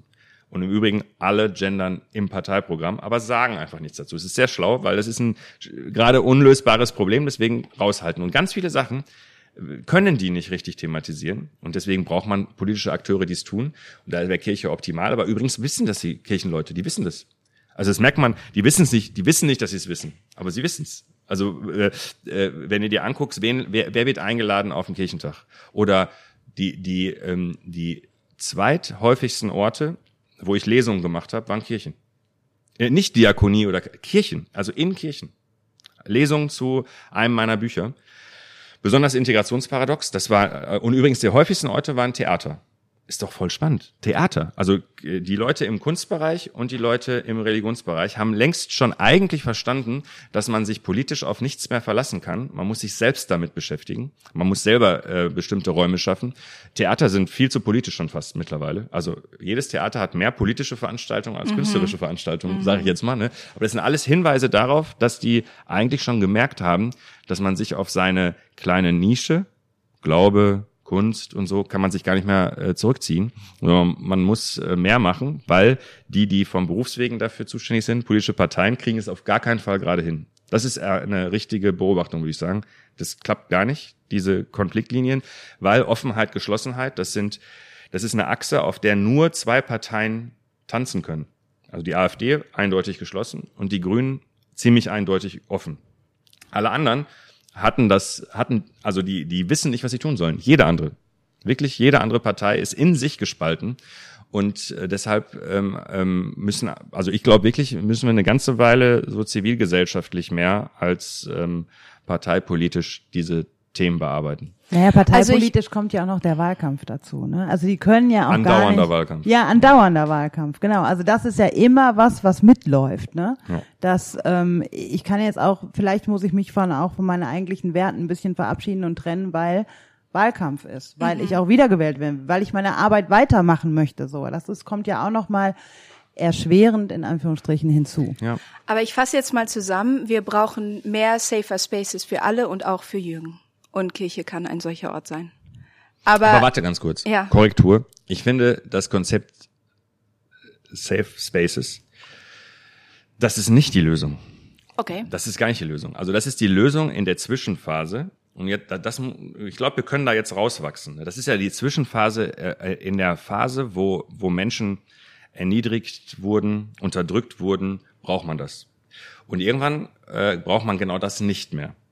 Ne? Mhm. Also Jürgen braucht das gerade nicht, sondern er, wir brauchen offene Räume, wo die Menschen oder wir, vielleicht brauchen wir noch sichere, aber das Ziel ist äh, offene Räume, in denen Jürgen sagen kann, vor allen möglichen anderen Leuten, was ihn gerade, was er gerade fühlt. Mhm. Ähm, da, ne, also nicht, nicht nur ein Raum, wo er nur mit Klaus und Otto zusammen ist, sondern auf keinen Fall. Mhm. Das wird das Problem nicht lösen. Mhm. Aber er könnte mit Klaus und Otto und euch beiden in einem geschlossenen Raum wo er sozusagen äh, empowered wird darin, dass man es schon ansprechen kann ne? und dass es schon nicht verkehrt ist, wie er denkt, vielleicht nur wie er reagiert und so. Ne? Aber das Ziel ist nicht äh, ähm, für die sichere Räume zu schaffen, Mhm. sondern eigentlich äh, offene Räume zu schaffen. Ja, dieses Konzept Safer Spaces ähm, ist ja auch, kommt ja auch mit der Logik einher, dass es getrennte Räume für marginalisierte Menschen Ja. geben muss, die Safer Spaces, Braver Spaces, Safe Spaces, nenn es wie es magst, ähm, was ja auch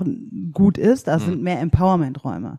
Und ähm, ich glaube, wenn du jetzt sagen würdest, wir machen Safer Space für Jürgen, dann kommen auch wieder Menschen daher, die sagen, oh, der Jürgen, der hat doch überall einen Safer Space, der ist ja, und dann ist der Jürgen nur wieder weiter in der Ecke, weil er denkt, na, wenn du komm mal, leb mal eine Woche in meinem Körper, und meine ganzen Herausforderungen und so weiter. Da, also ich glaube auch, Safer Spaces würde ich es nicht nennen, sondern ähm, ja, also äh, Begegnungsräume. Also ich war auch schon in, in Fahrkonventen, wo mir dann Fahrerinnen erzählt haben, ja, aber wir haben, also ah, wir haben aber eigentlich nur, haben wir mittwochs nachmittags immer, da treffen sich äh, ähm, Leute mit Migrationshintergrund und Leute aus unserer Gemeinde, die treffen sich jetzt aber nur zum Tischtennis spielen. Und da habe ich gesagt, wie super. Also würde ich das nur mal streichen, weil die spielen Tischtennis miteinander, die haben Begegnungsraum so und was sich darüber dann entwickelt. Und wenn da jetzt noch und da würde ich dann on top setzen und das brauchen wir und da haben wir äh, sehr viel Luft nach oben in der Kirche. Wir brauchen jetzt professionelles, äh, professionelle AkteurInnen, die auch diese Räume halten können, begleiten und moderieren können. Denn na, Tischtennis spielen ist ein guter erster Schritt, aber wie können wir jetzt auch miteinander und dafür ist jetzt zum Beispiel Tischtennis erstmal eine gute Grundlage, weil wir haben uns auf der Ebene Tischtennis getroffen, sind jetzt, stehen miteinander in irgendeiner Beziehung, kennen uns.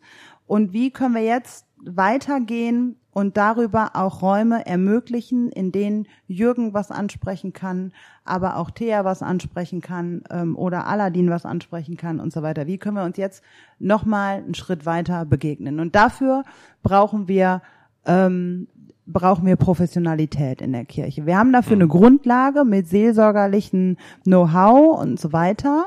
Aber das jetzt noch, also da noch Ausbildungszweige oder auch in, in unseren Ausbildungs, ähm, ob das jetzt universitäre Ausbildung oder ähm, praktische Ausbildung sind, dass wir da ähm, Strukturen schaffen, in denen das professionalisiert wird. Denn dafür ist Kirche tatsächlich. Aber dafür braucht man ein Ziel. Ne? Und das Ziel, ich weiß gar nicht, ob das zu euch so gut passen würde. Ich würde sagen, wenn man es auf einen Punkt runterbrechen will, ist es äh, streiten lernen. Ich weiß nicht, ob ihr so streitfreudig seid oder ob ihr nicht lieber Harmonie äh, prämiert. Nee, Aber streiten, also, man müsste äh, in der Kirche streiten können. Du kannst nicht mal über zu so einer kirchlichen Synode gehen. Das kommt schon, glaube ich, an manchen Stellen im Parteitag äh, nah. Sehr gut. Das heißt nicht Also ohne schon- Protestalismus. Ja, also es ist schon, ich glaube doch, Streiten ist jetzt, ähm, mir ist das sogar manchmal zu, also ich streite ja nicht so gerne, habe ich auch zu Hause nicht gelernt. aber, aber doch in der Kirche Doch kommt das manchmal, schon manchmal. ist das auch ziemlich heftig, wie gestritten wird. Aber gut, ja, genau. Aber äh, richtig streiten lernen. Also auch nicht nur gegeneinander und Genau, Streitkultur. nicht einfach nur sich anschreien, sondern eine gesunde Streitkultur entwickeln. Ja. Das und sich ich. freuen, wenn, wenn in den eigenen Hallen sozusagen normale Bürger zu den äh, wichtigen gesellschaftlichen Themen sich streiten. Weil um, Das- um sich zu melden bei einem Streit und sich zu beteiligen an einem Streit, muss man sich ja auch erstmal zugehörig und sicher fühlen, damit man sich überhaupt äh, Das stimmt. dazu meldet. Ne? Deswegen, das ist man ein Weg ja so, aber das müsste das Ziel sein. So, stellt euch mal vor, wie cool eure Kirche Ja. ist der Ort, an dem die Konflikte ausgetragen werden. Das wäre schön. Ne? Konstruktiv wird gestritten mit Freude. Das wär's. Das wäre also auch, das ist ja unsere Abschlussfrage, Aroma. Wie wäre dein? Traum von Kirche? Wäre das so ein Traum, wo du sagen könntest, das? Oder fällt dir zu der Frage noch Also äh, ein? Traum ist der falsche Modus. Okay, äh, Traum, wir müssen äh, unseren ganzen Podcast eigentlich Nee, kannst du ändern. Das kannst ja ist der fragen. Untertitel unseres Podcasts. Wie ne? fragt man diese Unser Frage Traum einen Realisten? Ein Soziologen. äh, weil weil du, du studierst ja nicht und machst ja nicht Soziologie dein ganzes Leben, weil, zu träumen. um nachher irgendwelche Luftschlösser zu bauen, sondern du äh, guckst ja Magst du eigentlich. das Konzept von Utopien dann auch nicht? Also nicht, also Utopien finde ich uninteressant. Völlig, aber mich interessiert bei dem Konzept Utopien, wer auf welche kommt und wer an welche glaubt. Also ich mich mich würde äh, interessieren, was deine Utopie ist, weil mich dann äh, weil weil meine Frage dann wäre, wie kann wie kannst du nur zu dieser Utopie kommen? Also ich interessiere mich Hast du dafür. keine Träume und Utopien? Was treibt dich denn an? Ich äh, ich äh, bin wirklich so weit zu sagen, ich freue mich über alle Widersprüche analysiere die und bearbeite die und finde, ich habe mittlerweile wirklich ähm, so richtig verinnerlicht, hat vielleicht auch schon was Theologisches, dieses, dieser, dieses, dieser Grundkonflikt, dass äh, ähm, menschliche Gesellschaften, also Menschen können vielleicht zwischenzeitlich das Gefühl haben, gerade ist kein Konflikt, kein Widerspruch, alles ist gerade schön, ne? wenn man meditiert oder am Strand rumhängt oder sonst irgendwie was. Ne? Aber in Gesellschaften ist es immer voller Widersprüche, voller Paradoxien, voller Widerstände und selbst Widerstände. Ich finde das alles total spannend. Und ich bin eher skeptisch, wenn mal eine Woche nichts ist. Ähm, und ich habe wirklich Freude, richtig Freude daran entwickelt, äh, das zu machen. Freude, also an Widersprüchen und so. Ich habe immer noch keine Freude daran, äh, äh, Elend zu analysieren. Ne, Also ich beschäftige mich auch viel mit Kinderarmut und so weiter. Ähm, ähm, also es ist nicht so, dass ich an allem Freude habe, was ich mache, aber Widersprüche finde ich ist das Schönste, womit man sich beschäftigen kann, weil man eigentlich äh, so in die Kernelemente dessen vordringt, was äh, was Kollektive und Individuen ausmacht und ähm, und deshalb Träumen ist nicht der Modus. Äh, Träume versuchen dann ja das zu überspringen oder so. Ich habe schon an der Realität, wie sie ist, äh, genug Freude. Nun Aber stellen wir diese Frage aber an. Ja, deswegen würde ich sagen, weiter, was ist deine die, was, was, was wäre eine sehr sinnvolle ähm, äh, Idee von Kirche? Und darüber hatten wir ja gerade schon gesprochen, brauche ich jetzt ja nicht wiederholen. Der, der Streitort unserer Gesellschaft. Aladdin, vielen, vielen Dank, dass du da warst. Hat mich sehr gefreut. Das war ähm, wirklich ähm, sehr interessant. Wir haben unsere Fragen zum Teil über Bord geworfen und gleichzeitig ist es die längste Podcast-Folge bisher. Das hast du, glaube ich, schon öfter gehört. Aber das ist normal bei uns, dass wir uns nicht so wirklich daran halten. Aber es ist ja, wirklich die längste, aber so ich, extrem äh, war es, glaube ich, ähm, noch nie. Und dafür danken wir dir, weil das ist auch ein Riesenkompliment, dass du dich wohlfühlst in diesem Wohnzimmer Stachel und Herz. War sehr schön. dass du da warst. Mach's gut. Tschüss. Dies war ein Podcast der Vereinten Evangelischen Mission. Wir hoffen, die heutige Folge hat dir gefallen und zum Weiterdenken und Nachfragen angeregt. Falls ihr Fragen an uns habt oder uns Feedback geben wollt, freuen wir uns sehr darüber. Schreibt uns auf Instagram oder ganz klassisch per E-Mail an podcast.vemission.org. Weitere Informationen findet ihr auf www.rassismusundkirche.de. Mit dem Podcast wollen wir dazu beitragen, Kirche zu einem sichereren Ort zu machen. Daher versuchen wir, unterschiedliche Perspektiven hörbar zu machen und wissen gleichzeitig, dass wir nie alle Perspektiven abbilden können.